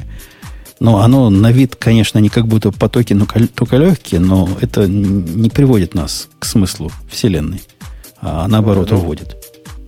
Ну, еще если это привязать к этому каналу, который, по сути, стандарт, единственный способ взаимодействия между гарутинами, и это прям становится еще интереснее. То есть, кто когда куда пишет, кто когда кого ждет, в общем. Да, да. Там, особенно раньше, когда до изобретения, до введения стандартных контекстов. Э, элементарная проблема. Вот у тебя, например, есть э, ситуация с fan-out ом, когда один лупит данные, 10 из него берут и что-то делают, а потом 11 э, общему отдают. А как всю эту пайплайн остановить? Вот ты хочешь вот, остановить, вот. если у тебя один из них упал. Вот как? Вот где? Вот куда? И... Я уже пытаюсь второй вечер это написать, в принципе, но пока без результата. А, ты копай контексты. Вот для этого контексты и придумали.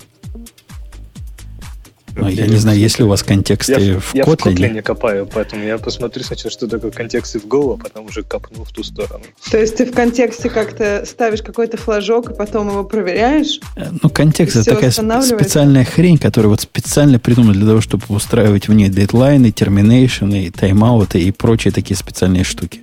Вот специально для этого такой примитив придуман. Раньше нам надо было что сделать? Специальную очередь какую-то сделать. Например, termination queue, или done queue, или error queue, или еще чего-то. И с такой-то матерью аккуратненько, чтобы их же много, понимаешь, чтобы ты в, в нескольких, не дай бог, не закрыл вот этот э, какой-то рабочий поток. Аккуратненько продумывать каждый шаг надо было весь этот водопад прекратить в одном месте. Теперь с этим гораздо проще стало.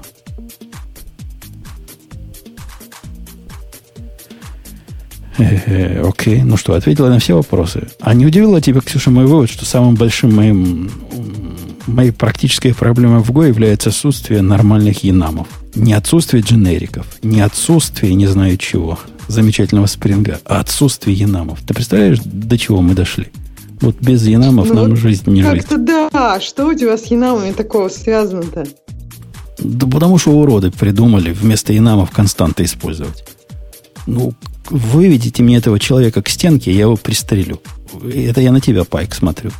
Это Слушай, плохая... Так и нам и там есть. Да нету там ну, инамов. Просто... Там есть способ перечислить константы и притвориться, ага. что они янамы. Ну, то есть можно а, назвать а, константы. Даже нет янама? Нет янама. Вот нету такого сам типа, который в каком-то какое-то конкретное количество элементов.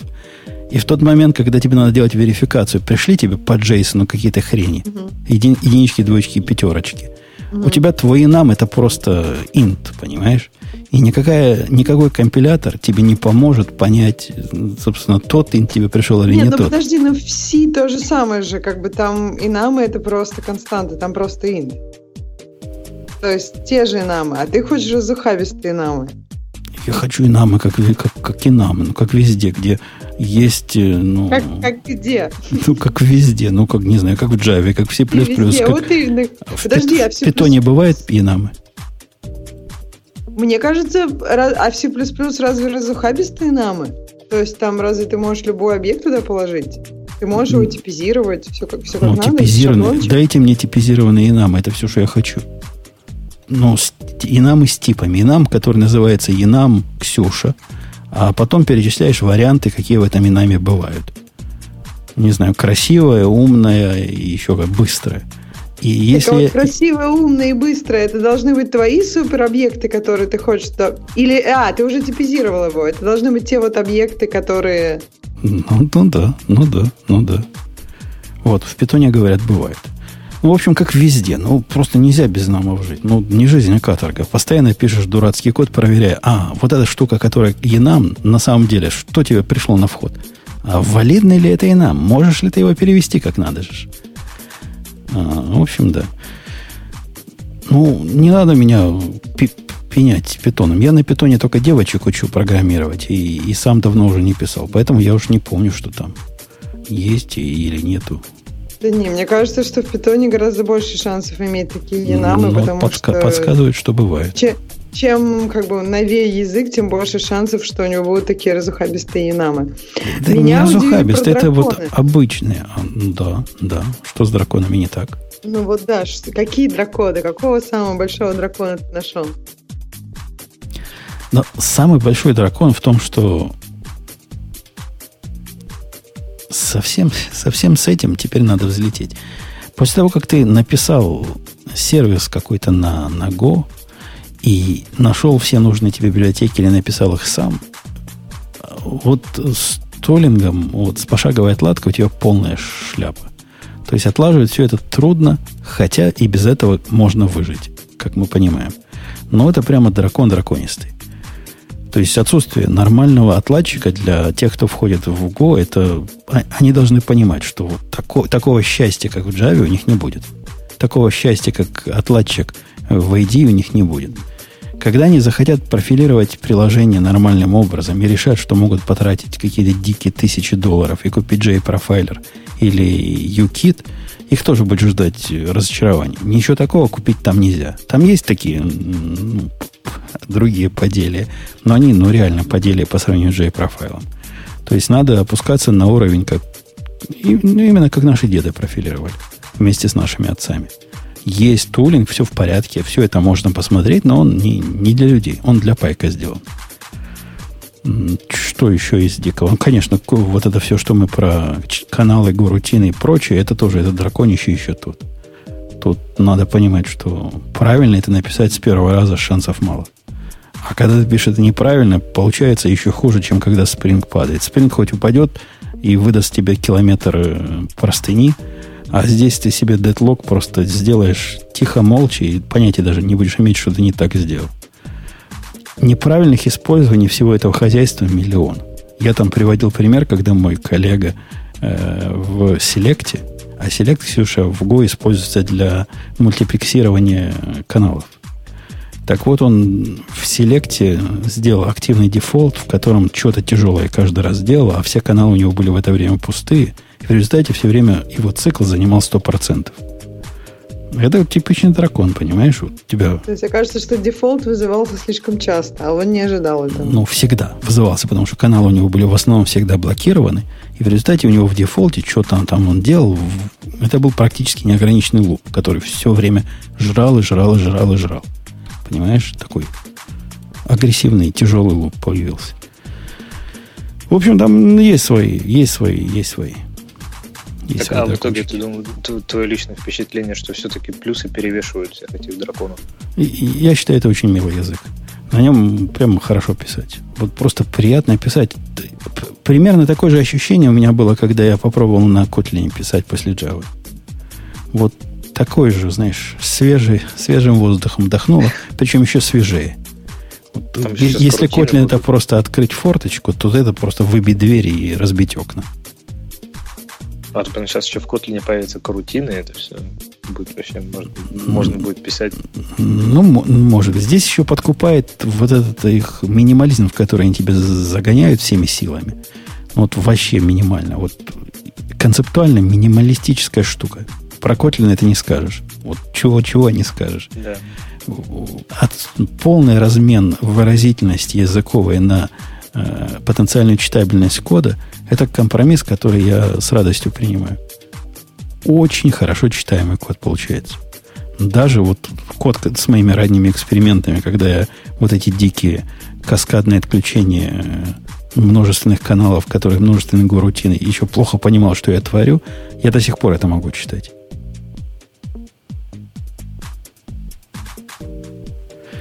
Э, окей, убедили. Ксюша, к темам наших слушателей.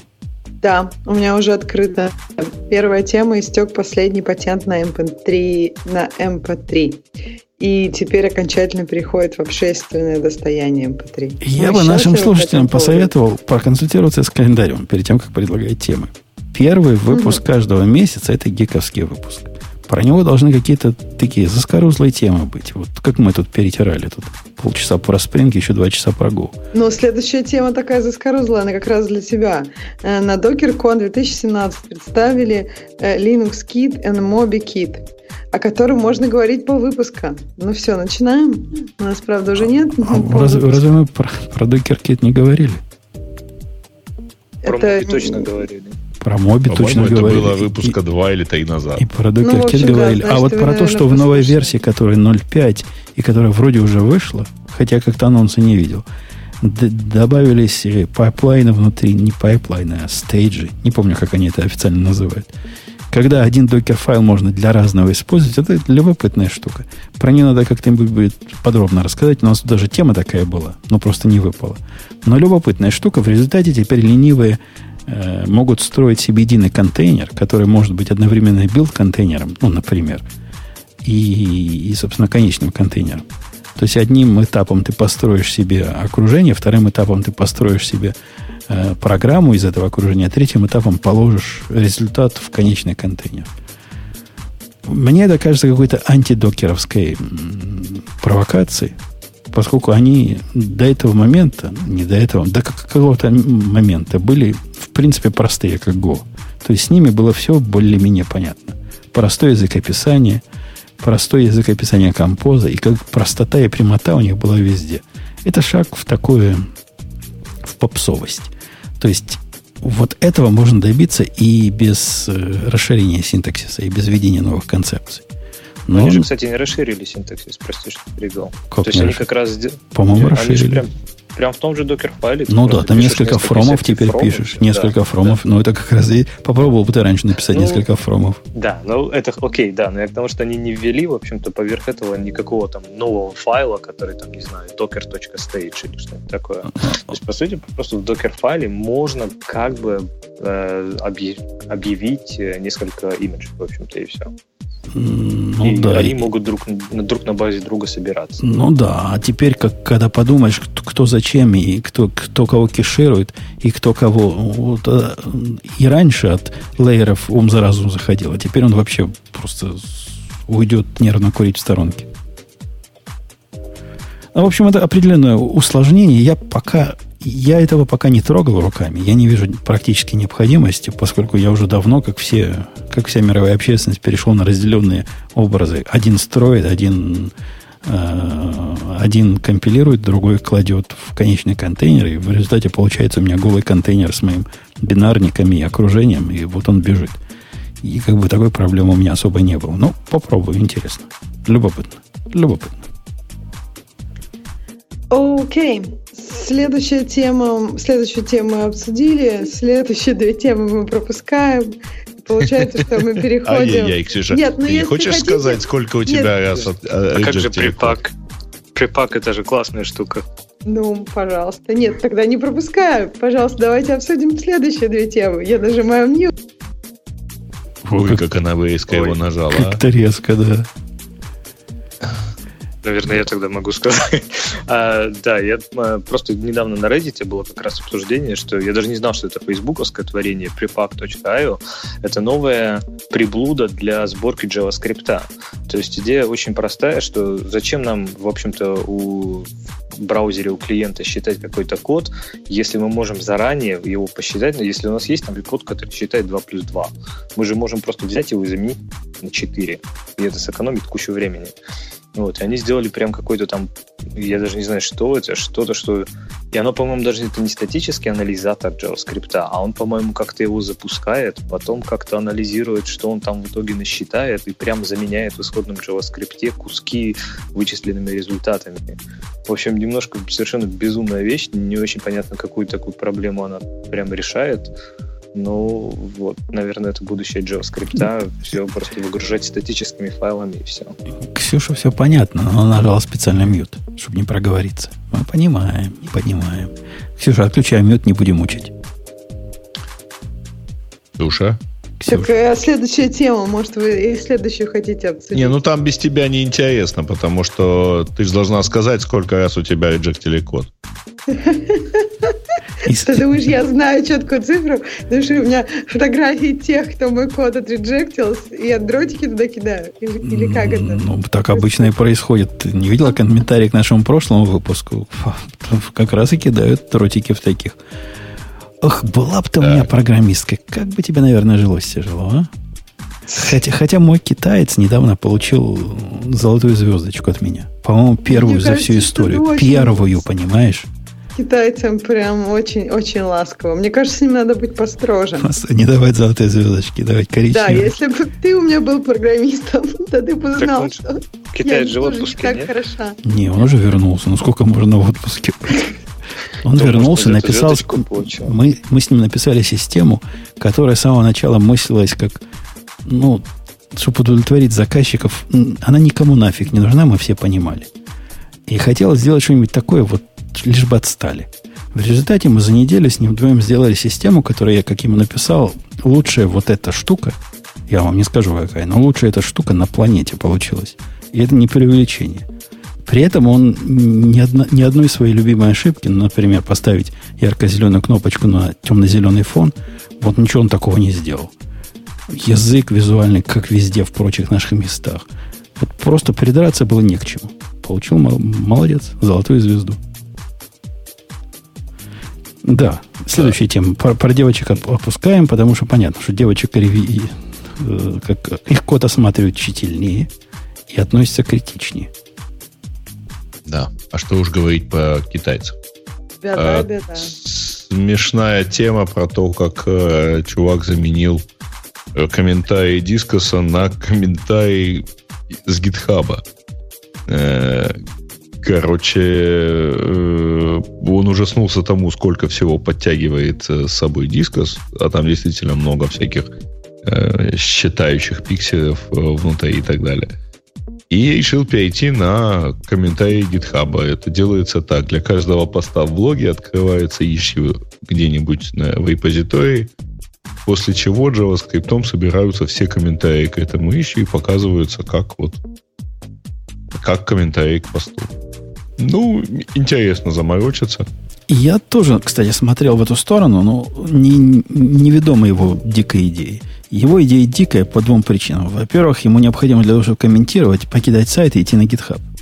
Или там в какой-нибудь поп-ап, который не, ты не, откроешь там кусок JavaScript идет, который, ну, по, крайней, по крайней мере, пока описан как э, JavaScript.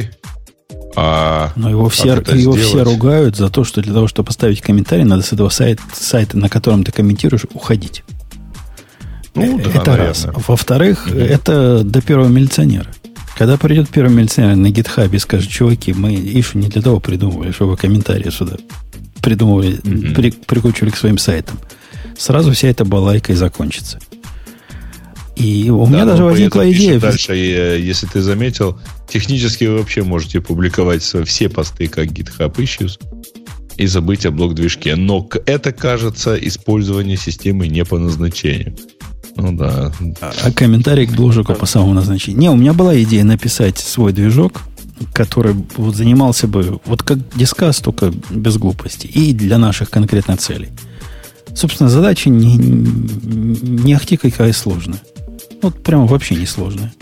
Там э, единственная, ну как единственная, не единственная, но самая большая проблема, которая столкнется, с которой можно столкнуться, это спам. Это спам, конечно. И для этого наверняка можно найти какое-то более-менее вменяемое внешнее решение.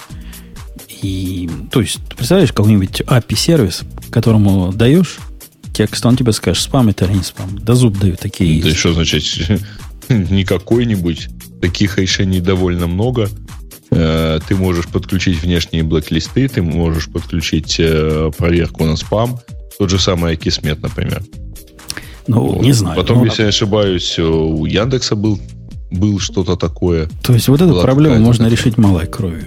А проблема организации вот этого дерева комментариев, ну, это вообще не проблема. Что там решать? Проблему показать это, ну, я уверен, 15 чуваков сразу придет, которые в JavaScript рубят и помогут мне такое написать. А, ну, как-то, неужели нас и вообще кого-то сильно парит, что, ну, действительно, дискас пойдет в 33 места и про вас все пропишет, где вы были. Ну, вы в интернете, дорогие мои, тут, тут за вами следят. Если вы используете бесплатный продукт, за исключением этого подкаста, то значит вы являетесь, собственно, платой за этот а, продукт. Ну, ты знаешь, мне э, идея уменьшения всего-всего нравится с другой стороны. Потому что действительно любой внешний скрипт – это сильное увеличение своими загрузки. А вы И помните, вообще... был так... Ага. Да, да, говори. Помните, был такой потрясающий проект, я не знаю, это была шутка или он где-то сейчас до сих пор живой, э, когда был движок для комментариев, в которых сохранялся комментарий в local storage в браузере. То есть только, только локально. То есть юзер заходит, он видит свои комментарии, все классно, как бы, но кроме него их никто не видит. Богатая идея. Лично мысли, по-моему. А как бы Горизонтально мы, масштабируется. Как бы мы с чуваком бы поругались. Он бы писал, и моих гениальных ответов не видел. Может, он сам с собой бы поругался. Да, было, было бы досадно. Пишешь, пишешь, тебе никто не отвечает.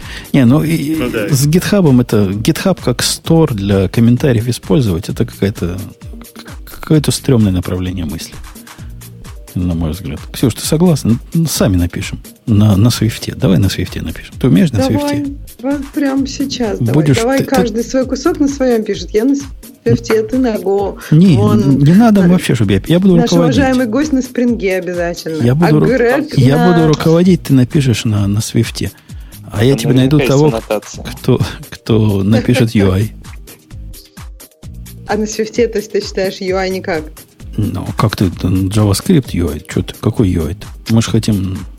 Или ты будешь его на лету в JavaScript? Ну, это вообще будет круто, если ты такое умеешь делать. Да нет, ну надо же какой-нибудь модный React юзать. Как же мы там? Ну, конечно, найдем кого-то, кто умеет на модном React. Обязательно на React. А бэкэнд будет на Swift, потому что, чтобы, чтобы было. И все. Конечно, будет сложно, конечно, не будет работать. Ну, при, к этому прицепим какую-нибудь модную нереляционную да, базу данных. Обязательно конечно. не Mongo. Какой-нибудь, ну, что сейчас носят, какой-нибудь на А у них там есть, называется. А очередь будет? Что-нибудь такое прикрутим. Обязательно Elasticsearch к этому делу. Ну, чтобы чтоб искала как следует. И будет у нас крутая, крутецкая штука. Ну все, да. Начинаем давайте, что ли, заканчивать, а? Вам не, не хочется? Ну, давайте, да. Давайте заканчивать. И напомню, что это был радио идти выпуск. Кость, дорогой, ты зашел вот так резко, не представился, и ты тут нам хорошего да, нанес, я... а мы даже не знаем, кто ты. Понял, что я, да, невежливо зашел. Меня Алексей зовут. Алексей зовут. И вот это ты, ты про спринг говорил уже не просто так, да, сложно так. Ты ж засланный казачок. Я, скажем так, с небольшим... У меня как у IBM есть свой личный интерес, но напрямую к отношения к команде Spring я не имею, скажем так. Окей, но интерес имеет. Ну, спасибо, что зашел. У тебя хорошо получилось, несмотря на то, что тебе как-то тихо было слышно. Но мы все расслышали, все, что надо. И Окей, я, спасибо. Я думаю, слушатели, вот сейчас, вот если так все время говорил, был бы вообще красавец. с микрофоном беда, он же у меня просто обычный фоновский, поэтому... Понятно. Хорошо. Напомню, что у нас есть наш замечательный спонсор. А пока он заиграет, мы с вами пока до следующей недели. Пока. пока. Это шоу создано при поддержке Digital Ocean. Digital Ocean – провайдер доступного облачного хостинга. Всего за 55 секунд и 5 долларов в месяц вы можете создать свой облачный сервер в одном из дата-центров, расположенных в Нью-Йорке, Сан-Франциско, Амстердаме и Сингапуре, и управлять им с помощью простой, интуитивно понятной панели управления или воспользоваться мощным API. Начните прямо сейчас. Введите промокод Ти при регистрации и получите 10 долларов бонуса на аккаунт.